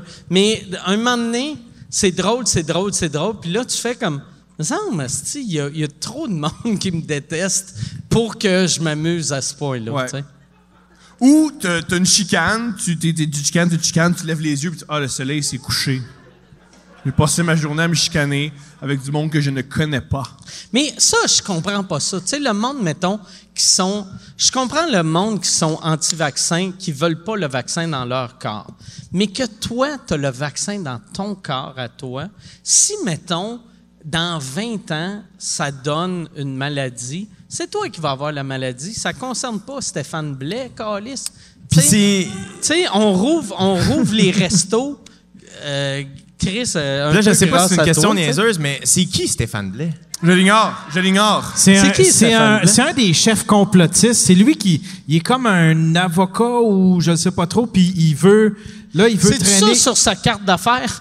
Avocat ou je sais pas trop? Ou Ouais. peut-être avocat, avocat, ou chef peut-être complotiste, actuaire. avocat, pas clair. Puis il veut Si tu veux fasse tes impôts, peut-être Ouais. t'amener en Chef complotiste, ça fait gang, ça fait secte un peu. Puis il veut traîner le gouvernement en cours, puis là, il est Ah, dans toute ça- l'affaire de ça finit tout le temps bien, ça. le pro- le- la cour de Nuremberg, puis toute la patente. là. Ok. Tu sais, là, c'est comme. un- Puis c'est lui qui a monté l'espèce. Tu sais, il voulait traîner en cours toute la gang. Il s'était réuni, puis il avait engagé Guy Bertrand pour les représenter, puis il voulait traîner en cours euh, François Legault pour les mesures. puis c'était Cool, ridicule. gars. Fait que Il a t'as pas lu son commentaire. Il a l'air d'un chic type! Ah, il y a- moi, je pense. faut Mais que tu sûrement me que son DM. commentaire, c'était que tu étais payé pour euh, promouvoir le vaccin. Ah là. non, je C'était- suis- je suis- je suis- j'ai pas besoin de cet argent-là, Stéphane. Euh, non, ben je sais pas. Non, je je lis pas les commentaires. euh, Puis surtout en fait, je sais pas. euh, Facebook c'est c'est plus vraiment user friendly. Là, on voit comme rien. C'est comme super laid puis tout compliqué. Puis les commentaires sont d'un ordre pas clair. Je sais que la merde est pognée en dessous de mes commentaires, mais euh, parce que souvent je lis quelqu'un qui est comme bon, les complotistes sont arrivés, puis là je suis juste comme ah, il y a sûrement des complotistes à quelque part, mais je les vois pas. Euh, fait que non, c'est ça. Mais de toute façon, lui, il est dans la marde avec tout. Tu sais, je veux dire, il a, il a ramassé, je sais pas combien d'argent, 100 000 piastres, puis il a rien fait avec ça. Puis là, le monde commence à être en crise parce qu'ils ont fait comme, hey, t'étais supposé de mettre le go en prison. Qu'est-ce qui est devenu de mon, mon, mon 100 piastres, là? Le gars est supposé être en prison, le gars Tu vas, le hey, tu vas le regretter en crise quand Trump va revenir, là, tes petits- ta petite crise de montée de lait. Là. Mais pour vrai, tu sais, moi, la- l'affaire, je comprends pas. Tu sais, je comprends avoir peur du vaccin. Tu sais, Euh, ma blonde, ça a été long avant qu'elle se fasse vacciner. Il a fallu que j'attienne de force. Mais, euh, tu sais, pour vrai, si moi, je me fais vacciner, qu'est-ce que c'est- Si toi, tu es contre le vaccin, qu'est-ce que ça change dans ta vie? Oui, parce que- Un gars que tu méprises s'est fait injecter asti, euh, un chip. Asti. Mais c'est aussi des gens qui sont pas revenus du film Joker. Fait que, sais, c'est peut-être pas les gens les plus brillants. Il y a beaucoup de fans de Joker dans la salle. Excusez-moi, cette grande œuvre. Autre question, Yann? Oui. Euh, une pour Thomas, Pourquoi c'est. t'étais euh, sur ton cellulaire? T'es t'es en train de payer ton parking? Je les, je les gère là, puis je les gère là. Euh, OK. pour Thomas, as-tu d'autres projets que les, euh, as-tu d'autres projets que les podcasts, genre un one-man show, une série web, euh, un album rap? Bon, Euh, ah, un album comme- rap, that's it, c'est ça. Non, pour vrai, mon, euh, mon projet, ça va être vraiment, vraiment bon. Moi, je pense, le but, c'est quand t'es bon en comédie puis t'es bon en stand-up, les choses viennent à toi plutôt que avoir des objectifs comme ça. Mon objectif, c'est être le meilleur possible sur scène. Fait que je vais avoir un bon podcast. Je veux que quand les gens ils cliquent sur mes affaires, ça soit bon. C'est ça mon objectif. Je veux que le monde il sache que quand ils lisent mes statuts, c'est bon. Quand ils écoutent mes podcasts, c'est bon. Puis s'ils me voient dans une salle de spectacle ou dans un club, je suis bon. Mais jusqu'à maintenant, je pense que tu réussis vraiment. Pas toujours. T'es drôle, mais t'es drôle, en, t'es drôle en crise, mon gars. Moi, t'es, t'es, euh, je vais justement, je passe pas beaucoup de temps là-dessus, là, au, au- au- au grand malheur de Stéphane. Mais, euh, mais tes statuts, landent dans Chris. T'es bon, en- t'es vraiment. Je t'ai jamais vu en stand-up euh, à cause du contexte, mais j'ai hâte de te voir. Ah ouais? Let's go. En, en stand-up. Tu sais, il y avait une phrase, je sais pas si je te- tu te rappelles, je t'avais dit ça ici d'ailleurs, quand tu descendais les marches, que, tu sais, c'est la première fois que je t'avais vu. Mm-hmm. Puis je t'avais dit, quand tu vas maîtriser ce que tu fais, tu vas devenir un des plus grands de l'histoire. Tu sais, parce que, Chris, que t'es es fascinant, puis t'es es en train de te rendre où tu devrais être. Mais tu merci beaucoup, c'est gentil. Puis je trouve qu'une grande. euh, Merci. c'est vrai. C'est fin. Mais une grande. euh, moi, quelque chose que j'admire beaucoup chez les humoristes les- que j'admire, c'est euh, la liberté. Je te sens libre. Puis je trouve que c'est une, une- une grande, grande force à avoir quand tu fais de la scène. C'est gentil. Yep. Mais je suis Ça, pas. Un, affaire, tu sais, pour les deux, je sais pas si vous avez remarqué, c'est une question weird, là, vu que ça fait un an qu'on on fait plus vraiment de show, mais est-ce que vous avez senti que, vu que votre podcast, vous savez pas vers eux où vous vous en allez, quand vous êtes sur scène, vous êtes plus à l'aise d'aller à une place que, tu sais, tu te dis, ah, ça, je sais pas ça va être drôle, mais, tu sais, je suis à l'aise de parler. Moi, oui, parce que je me dis, ah, j'ai Patreon, fait que je suis correct. Pour vrai. Je me, si de- je suis pas bon sur scène, je me dis pas, ah non, ma fille va mourir de faim. Fait que ça, ça me, donne- ça me donne une grande liberté, puis je suis beaucoup plus détendu. Et aussi, parler trois heures par semaine dans un micro, ça t'aide. Ouais. Mais moi, j'ai- ce qui m'a aidé beaucoup, euh, ça- parce que je pense que sur le podcast, j'ai des conversations. euh, mon, mon podcast, c'est pas drôle. Euh, si c'est drôle, c'est super, là, mais c'est pas le but premier. Je ne me, pas- je me mets pas cette pression-là là. Euh, alors que sur scène, j'essaye quand même de le faire. Puis mon instinct de survie est quand même pas pire sur scène. Fait que moi, j'ai fait des crowdwork shows. Ouais, ouais. Puis ça, ça a été. Tu sais, je faisais déjà beaucoup de crowdwork en animant, puis dans mon show. Mais à un moment donné, j'ai fait, Asti, on va l'essayer au complet. Tes, tes crowdwork shows, quand tu arrives, tu n'as rien préparé. Fait que tu arrives, tu parles au monde, puis c'est eux autres qui te donnent le show. Exact. Il y, en a eu, il y a eu une petite période où, à la fin du crowdwork show, je rodais comme un numéro. Fait que je l'amenais comme smooth. Des fois, je le disais, euh, mais non, sinon, j'a- j'arrive avec rien. Les premiers, c'était plus rude, mais j'en ai fait euh, t- euh, 15, je pense. Euh, mais à un moment donné, rapidement, j'ai catché comme, ah, faut juste que j'embarque puis je parte. Fait que euh, j'embarquais, puis je suis comme, savez-vous, savez-vous ce que vous venez voir? Des fois, les gens sont comme, non. Puis je suis comme, Ben, j'ai pas de stock. Est-ce on- que, est-ce que les gens ils savent ce qu'ils viennent voir ou tu, tu débarques dans une salle ou tu fais des soirées d'humour? Non, ou- c'est annoncé. C'est un crowdwork show. C'est écrit, rien d'écrit, 100% improvisé. Mais des fois, les gens sont, je sais pas, sont fins, ils achètent des billets. Mais- puis- fait que là, souvent, j'embarque, je fais juste faire, j'ai pas de stock. tu tough faire du crowdwork avec ta crowd parce qu'ils sont pas bizarres. Mais c'est vrai! T'as une crowd de Hey, qu'est-ce que tu fais dans la vie? Ben, j'ai une bonne petite job, puis ça va bien, puis. euh, tu sais, moi, mon crowd. Moi, des fois, je fais du Ouais, tu crowdwork. veux de- qu'est-ce que tu fais dans la partie- vie? J'élève des lézards. Mais moi, j'ai, non, mais moi, j'ai ça. moi, une fois, j'ai, une fois, j'ai fait un show, puis en première rangée, il a fait, hey, en passant, ma blonde, c'est l'ex de mon oncle. On peut faire cinq minutes avec ça. C'est-tu tough? Cinq? Cinq heures, Calis? Oui, oui, mais- D'où tu me niaises? Mais est-ce que quand J'ai c'est- mille questions. ma blonde, c'est l'ex C'est- de mais mon pour vrai, c'est que tu finis par trouver, tu sais. Parce que moi, a- je lis des commentaires, c'est du bon monde. Oui, Mais mais du il y a bon toujours. monde. euh, Tu vois, dans mon one-man show, euh, souvent, ça m'arrive de demander, genre, ah, y a-tu des gens que ça leur tentait pas d'être là? Ouais. Tu sais, puis. je- Là, tu leur parles? Ben oui, parce que c'est. Parce que c'est- ta crowd qui, qui se ramasse à mon amis, show. euh, t'as déjà fait, t'as déjà- mais t'as déjà fait du, du crowdwork avec un de mes amis. C'est vrai? Ouais. Puis j'ai juste menti parce qu'il comprenait pas ce qui se passait, puis tu l'as insulté. Non, c'est vrai? Bon. Non, mais. Non, mais c'est vrai, mais. Mais non, ça se passe bien. Puis ce qui est cool, en fait, c'est que quand je fais un crowdwork show, la- la- le, le public est au courant que j'ai rien. Fait que le public est très généreux. Fait que ça va pas arriver que la personne fait comme non, non, parle-moi pas. Fait- Tu sais, ils savent ce qu'ils viennent voir. Fait qu'ils savent qu'ils font partie du show. Fait que souvent, ça va finir. Ouais, le que- crowdwork, tu veux pas qu'ils veulent pas parler, puis tu veux vraiment pas ceux qui font comme Non, moi j'ai plein de choses à Ouais, dire! ouais, c'est les pires. Ouais. Ça, c'est les pires. C'est ça. Il y a, Mais. il y a de quoi de que- magique, par exemple, de. Tu sais, dans un Moi- théâtre ou dans un club? J'ai, je l'ai fait. À Québec, je le faisais euh, à, la taverne Grande Allée. L'alcool, ça aide. Oui, oui. Oui, mais pas tant. Mais je pas tant. Ah mais pas? je, le faisais au bordel. Tu sais, au bordel, les lundis, on, on pouvait louer. euh, Puis des fois, mais tu sais, mettons, je me souviens, un lundi, 10 heures, genre, ben, le, le temps que je marche sur scène, la clap est finie. c'était une rude journée. Puis j'étais juste comme, le réflexe, j'ai fait. Puis en plus, c'est juste pour vous expliquer, la marche du bordel, tu sais, c'est de ici à là. Ouais. tu sais, c'est pas. euh, C'était une journée difficile. Puis tu vois, j'ai j'ai fait, Chris, on va y aller. Je fais tabarnak, la gang, ça. C'est quoi les questions que tu poses? Mais tu vois, cette fois-là, j'ai commencé en faisant, y a-tu du monde qui ont eu une mauvaise journée? OK. Puis là, il y a, il y a- il y a- il y a du monde qui ont applaudi. Puis là, j'ai parlé à un gars, puis je suis comme, qu'est-ce qui est arrivé? Puis je suis comme, ben, ma grand-mère est décédée aujourd'hui. Ça go! fait 8 secondes sur scène. Puis là, ce qui est cool, hein? c'est que, euh, ben, ce qui est cool, c'est les gens sont mal à l'aise. Eh, mais c'est elle était raciste. Non, mais Fait que c'est les, très cool qu'elle soit morte. elle, les là. gens sont mal à l'aise, mais moi, avec le temps, euh, je finis par être. C'est super bizarre, mais sur scène, je finis par rassurer la foule, faire.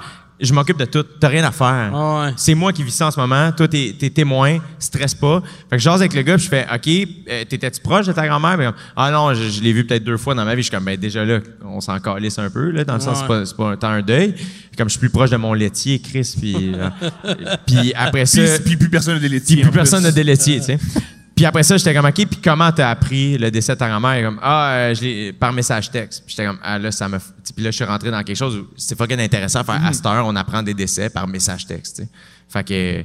Mais c'était. il, se passe vraiment des affaires cool dans ces shows-là. tu fais-tu, tu sais, comme mettons, après tes shows de Crowdwork Show, tu te dis, ah si, quand j'y parlais de telle affaire, ça va devenir une bite dans le prochain show? Ça m'est arrivé. OK. J'ai écrit des, j'ai écrit des trucs. C'est, vraiment une manière pour moi d'écrire. Fait que c'est comme un point de départ. C'est comme une V1. Ouais, exact. Ah Puis ouais. c'est juste que mon, mon, mon c'est ça, on dirait que c'est comme ça que je suis capable. Mon instinct de survie est plus fort là qu'à l'écriture ou je suis paresseux à l'écriture, je sais pas. Fait que souvent, ben, je fais un crowdwork show, je le filme, après ça, je repars, je renote ce que j'ai aimé, puis là, je le retravaille, puis je repars, puis j'ai, écrit- des numéros là-dessus. ouais. C'est tellement plus intéressant, pour le, public qui vaut beaucoup d'humour, que moi, l'affaire qui m'impressionne le plus, c'est quand, quand je vois un humoriste qui, qui réagit à quelque chose que, euh, tu sais, c'était pas préparé. Tu sais, on dirait, puis je pense qu'il y a bien du monde qui sont rendus de même.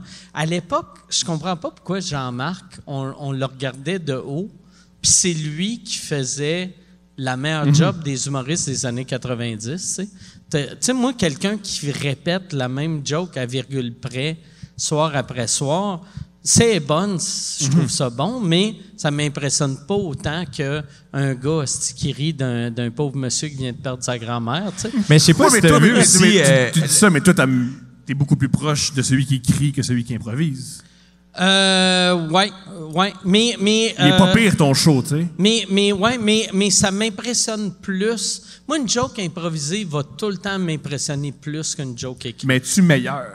Non, c'est exactement. Ouais. C'est exactement Hey, ça. Parce que moi, c'est ça qui est arrivé. Ouais. C'est que ça m'est arrivé du monde qui, qui, qui sont venus voir, mettons, le Crowdwork Show, puis qu'après, ils me disaient, hey, moi, j'ai vu ton one-man show, puis j'ai vu le Crowdwork Show, et j'ai préféré le Crowdwork, puis je suis comme, oui, mais c'est plus du type une soirée d'impro.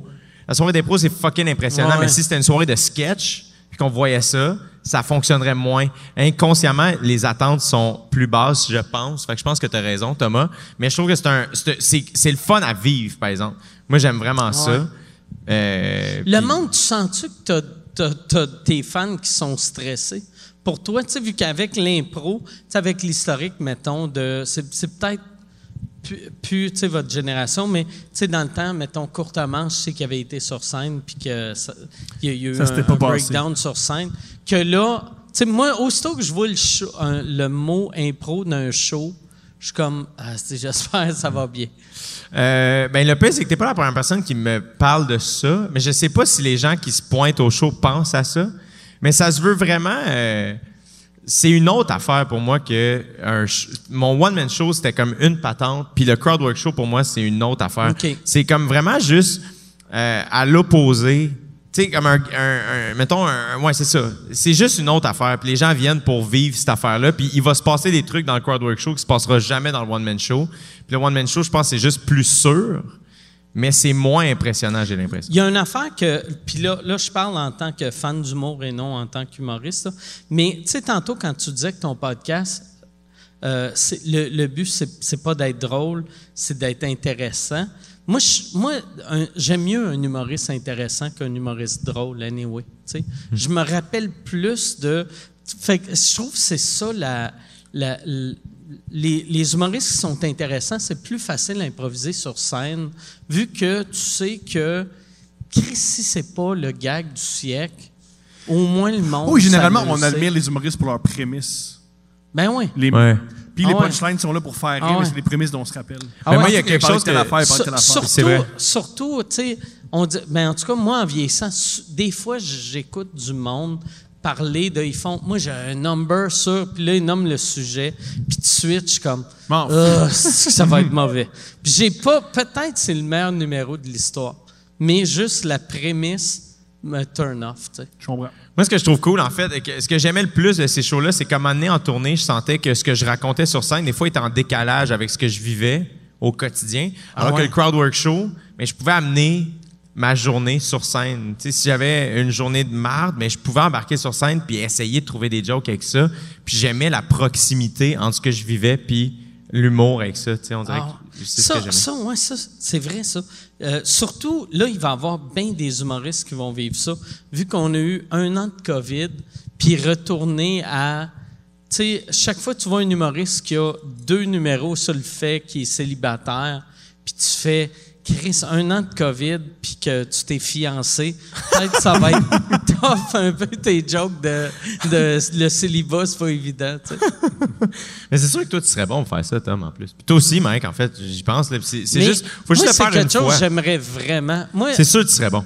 tu devais. pour- pourquoi te- t'invites pas du monde sur. au- Tu sais, je sais pas si ça t'enlèverait de la pression, mais de faire genre des crowdwork shows, toi, t'invites euh, quatre personnes, deux personnes. Ça, j'embarquerais. Christine Morancy, elle faisait euh, des shows semi-impro, puis elle m'avait demandé de faire ça.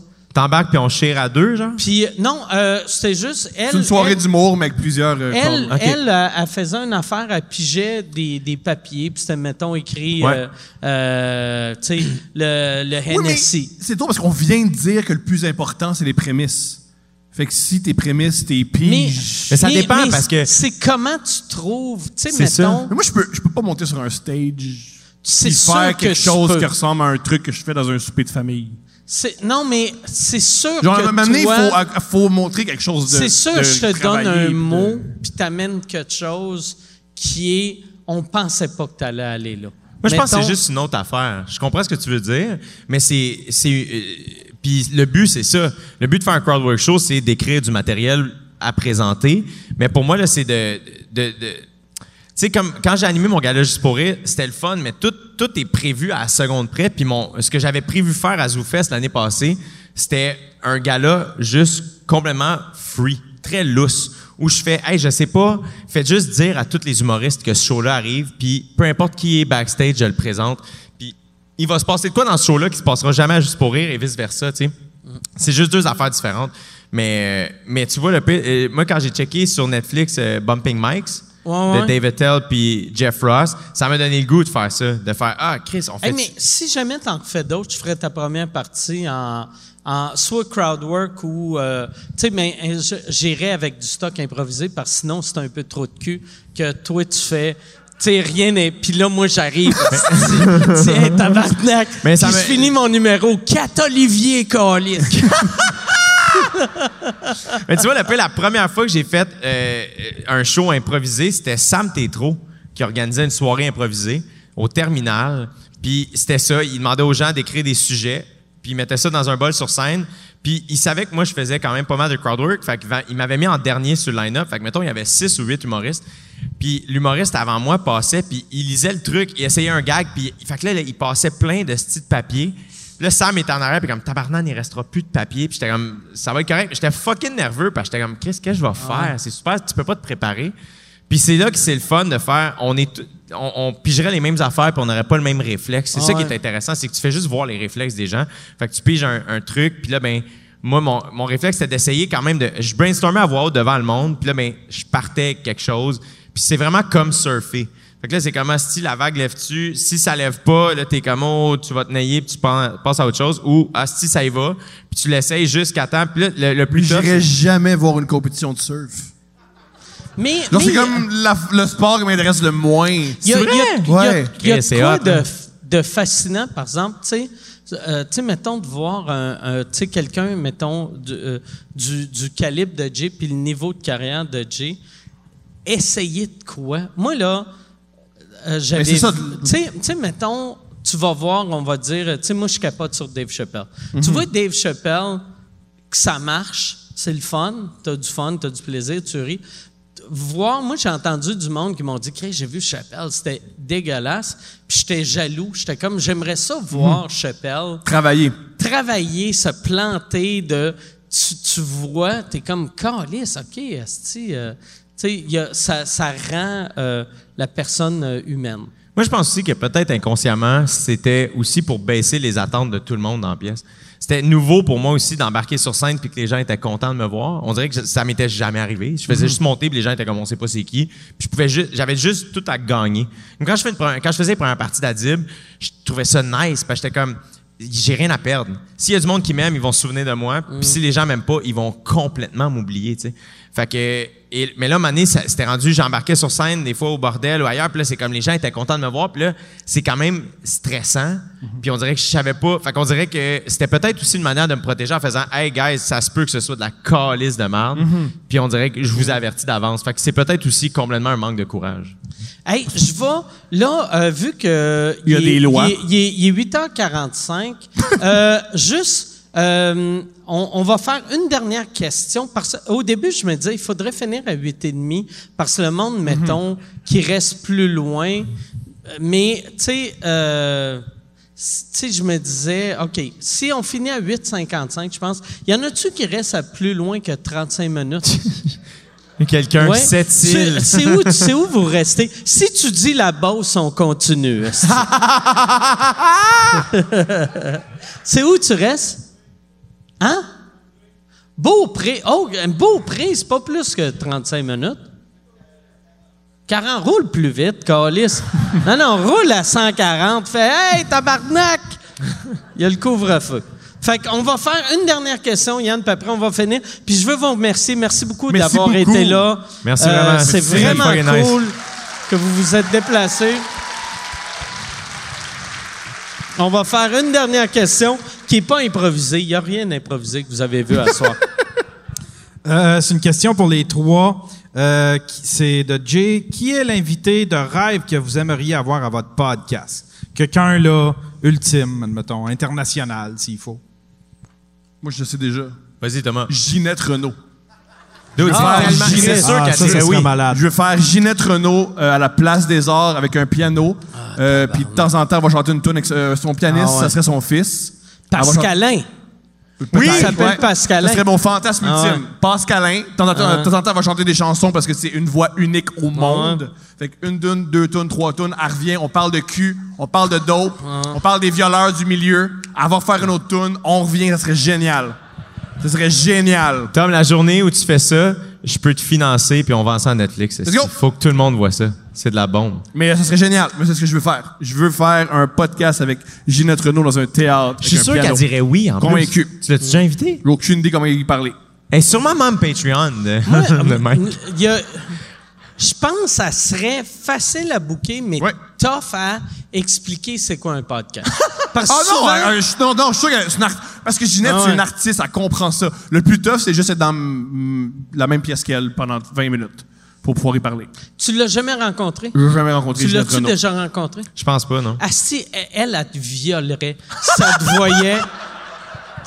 Pour vrai, là, tu sais, moi, elle me fait. elle- chaque fois que je l'ai rencontrée, elle est tellement drôle, mais drôle, sexuelle, malaisant. Wow, c'est mon, c'est, c'est, c'est, c'est- c'est moi. Ouais, J'adore, c'est moi, mais qui a une voix apaisante. ouais c'est ça. Ouais, c'est toi avec du talent en chanson. Ouais. Ou du talent point. T'as plein de t'as talent, beaucoup Tom. de talent. T'as beaucoup de talent. Moi, j'étais déçu que tu ne nommes pas euh, quand tu as eu ta fille. J'aurais aimé ça que tu l'appelles Pascaline. Mais oui, ça serait mon fantasme ultime. Ça serait Ginette Renault. J'ai-tu un autre de fantasme ultime? Ah, Jean Leloup, c'est sûr. Ben oui. Jean Leloup. Jean Ouais, Leloup. Jean Leloup, ouais. C'est un bon podcast. Ouais, moi aussi, euh, on, on avait approché Jean Leloup, puis là, le- là, il nous avait juste dit je fais, je fais plus d'entrevues. Puis là, on essayait d'y expliquer que c'était pas une entrevue, puis euh, on, on- on l'avait déjà perdu. Jeff, euh, parce que Jeff Renault, que tu connais bien, euh, déjà travaillé avec Jean Leloup. Fait à chaque fois que je vois Jeff, il faut qu'il me conte des anecdotes de Jean Leloup. Puis la dernière qu'il m'a contée, c'est ma préférée. Donné, il y avait un- une tournée. Puis il aimait pas le band, parce qu'il trouvait le band trop stiff. Des fois, il se retournait, puis il disait On jam Puis le band, il était prêt de jammer, puis il pognait un air. Fait qu'à un moment donné, du jour au lendemain, il est juste arrivé avec plein de musiciens africains. Il dit C'est ça le nouveau band. Fait que sa productrice a fait Ouais, euh, faudrait des numéros d'assurance sociale. Puis j'ai juste répondu Je les ai trouvés un dimanche au Tam Tam, je pense pas qu'ils ont ça. fait que j'ai continué la tournée avec ces gars-là. c'est la meilleure, c'est la meilleure affaire. Toi, ça serait Euh, ben, euh, il y a deux noms, mais il y a plein de monde, là, mais euh, moi, je suis un gros fan de, de Frank Ocean, euh, un musicien vraiment solide. Fait que je pense, lui, j'aimerais ça. Puis il fait comme pas d'entrevue dans la vie, là, fait que euh, je pense que ce serait nice. Chris, on dirait, t'as t'as dit Frank Ocean, puis j'ai juste Billy Ocean dans la tête, qui, qui est un. C'est pas tout des- à fait la même personne. Euh, Puis sinon, ben, pour vrai, tu l'as fait, mais Yvon Deschamps. Ouais, Yvon Deschamps, c'est j'aimerais vrai, vraiment ça. Puis euh, je sais pas si je t'avais écrit après, mais il me semble que oui. Mais l'année passée, j'ai écouté euh, l'épisode, euh, euh, les deux en fait, celui avec euh, Yvon puis Judy, puis celui avec Yvon puis Claude Meunier. Euh, puis euh, à l'eau, moi je l'écoutais en travaillant dans le champ chez mes parents à l'audio, puis j'étais comme man, il est quick en ouais, tabarnak. vraiment. J'étais vraiment impressionné. J'ai vraiment aimé, aimé écouter ces podcasts-là. Fait que euh, je pense que j'aimerais ça. Moi aussi, euh, j'adorais parler de suicide puis de dépression avec Yvon Deschamps. Comme ça, ça l'habite beaucoup, là. C'est un truc qui l'habite beaucoup. Ouais. J'adorais parler de ça. Parce que moi, ce serait pas le côté quick, ce serait le côté Hey, je suis bientôt en train de mourir, puis voici qu'est-ce que j'en pense. J'adorerais parler de la mort avec Yvon Deschamps. Ça serait C'est génial. sûr qu'il en parlerait. Mm-hmm. Il serait Ouais. game. Yvon, ça, c'est une affaire qu'il ferait pas, là, mais moi, mon, mon rêve, pour mon podcast, même pas pour mon podcast, mais ce serait de voir Yvon faire un genre de crowdwork show ou de l'impro. Ah, Tu sais, Parce qu'il est tellement vite. T'as raison. Puis, tu sais, chaque fois que, tu sais, comme mettons, quand ils ont fêté ses 85 ans, euh, tu sais, il enlève la poussière sur ses vieux numéros, il les refait, il est, il rend moderne, puis là, tu les écoutes, puis t'es comme, Chris, ça marche encore, mais des jokes improvisés, ça serait fou. ça, Mhm, ça raison. serait fou. Ouais. Ton, euh, ton invité de rêve? Euh, ben, c'est ça. Ça serait Yvon, euh, Yvon avec, euh, qui, fait, qui fait du crowd work. cool, invité. Ouais, ouais. Sinon, euh, c'est ça. Moi, j'ai été chanceux. J'ai eu, euh, j'ai eu euh, tout le monde que je voulais av- avoir, pas mal. Euh, Il y a eu euh, ceux que j'ai pas eu encore, que je pense que je vais avoir. J'aimerais avoir euh, Pierre Légaré. Ah, Pierre ouais! Légaré. Yo, sais-tu qui tripe sur Pierre Légaré? Ou du moins, je sais qu'il l'aimait vraiment beaucoup, puis c'est ça. Sam Breton, man. Ah ouais. Sam Breton, me semble, je me souviens que Pierre Légaré, ça avait été un thing quand il était jeune. OK. Hey, je vais, je vais. Ah, ah, Vois-tu? euh, Sam et Pierre Légaré, c'est c'est Sam malade, et là. Pierre Super Légaré, c'est un de beau mix. Ouais. Ouais, ça va être ça. Hey, fait qu'on va. euh, merci beaucoup, Merci tout le beaucoup. monde. Euh, il faut finir le podcast, vu qu'il y en a qui se retournent à Beaupré. Et merci beaucoup. Merci, euh, les gars. Euh, merci, Thomas. Merci, Jay. Merci à toi, Mike. d'avoir Merci, la été gang. là. Merci. Plaisir. Euh, si vous voulez, euh, là, euh, Occupation Double revient. Euh, bientôt, j'ai un de mes amis euh, qui vient de faire l'audition. C'est vrai? Ouais, je vais t'en parler. C'est Ar- Armic euh, Dumont. Fait que j'espère qu'il va être choisi. On s'en reparle. Yes, all right. Excellent. Puis euh, euh, toi, t'as tes 62 podcasts. Mais t'en as plus que moi, non? Non, Toi- plus tu t'as là. Plus Ah, là, non? euh, OK. c'est- ouais, Jean-Thomas, là, il est, euh, il est rendu ailleurs. Mais euh, on peut te voir euh, sur... YouTube. Googlez-moi. Exactement. Googlez-moi ou dans la rue. Le monde, de plus en plus, il arrête leur char et il me crie après. À chaque fois, j'aime ça. J'aime vraiment ça. Je trouve ça cool. Ça Excellent. me valorise. Excellent. Hey, parce ben, que je suis pas une jolie fille. Fait que tout ce que. Mon fan- Moi, j'ai toujours fantasmé à être une jolie fille. Fait que tout. À chaque fois que vous me traitez comme une jolie fille, moi, j'aime ça. Fait que pour tous les gars dégueulasses, tous les comportements que vous voulez faire à des jeunes femmes, faites-le à moi. Comme ça, vous le faites pas à des jeunes femmes. Puis moi, je suis heureux. Bravo. Merci beaucoup. Merci, Hey, merci beaucoup, beaucoup, à tout le monde. Merci à Yann. Merci, Merci, à Mike. Michel. Salut tout le monde.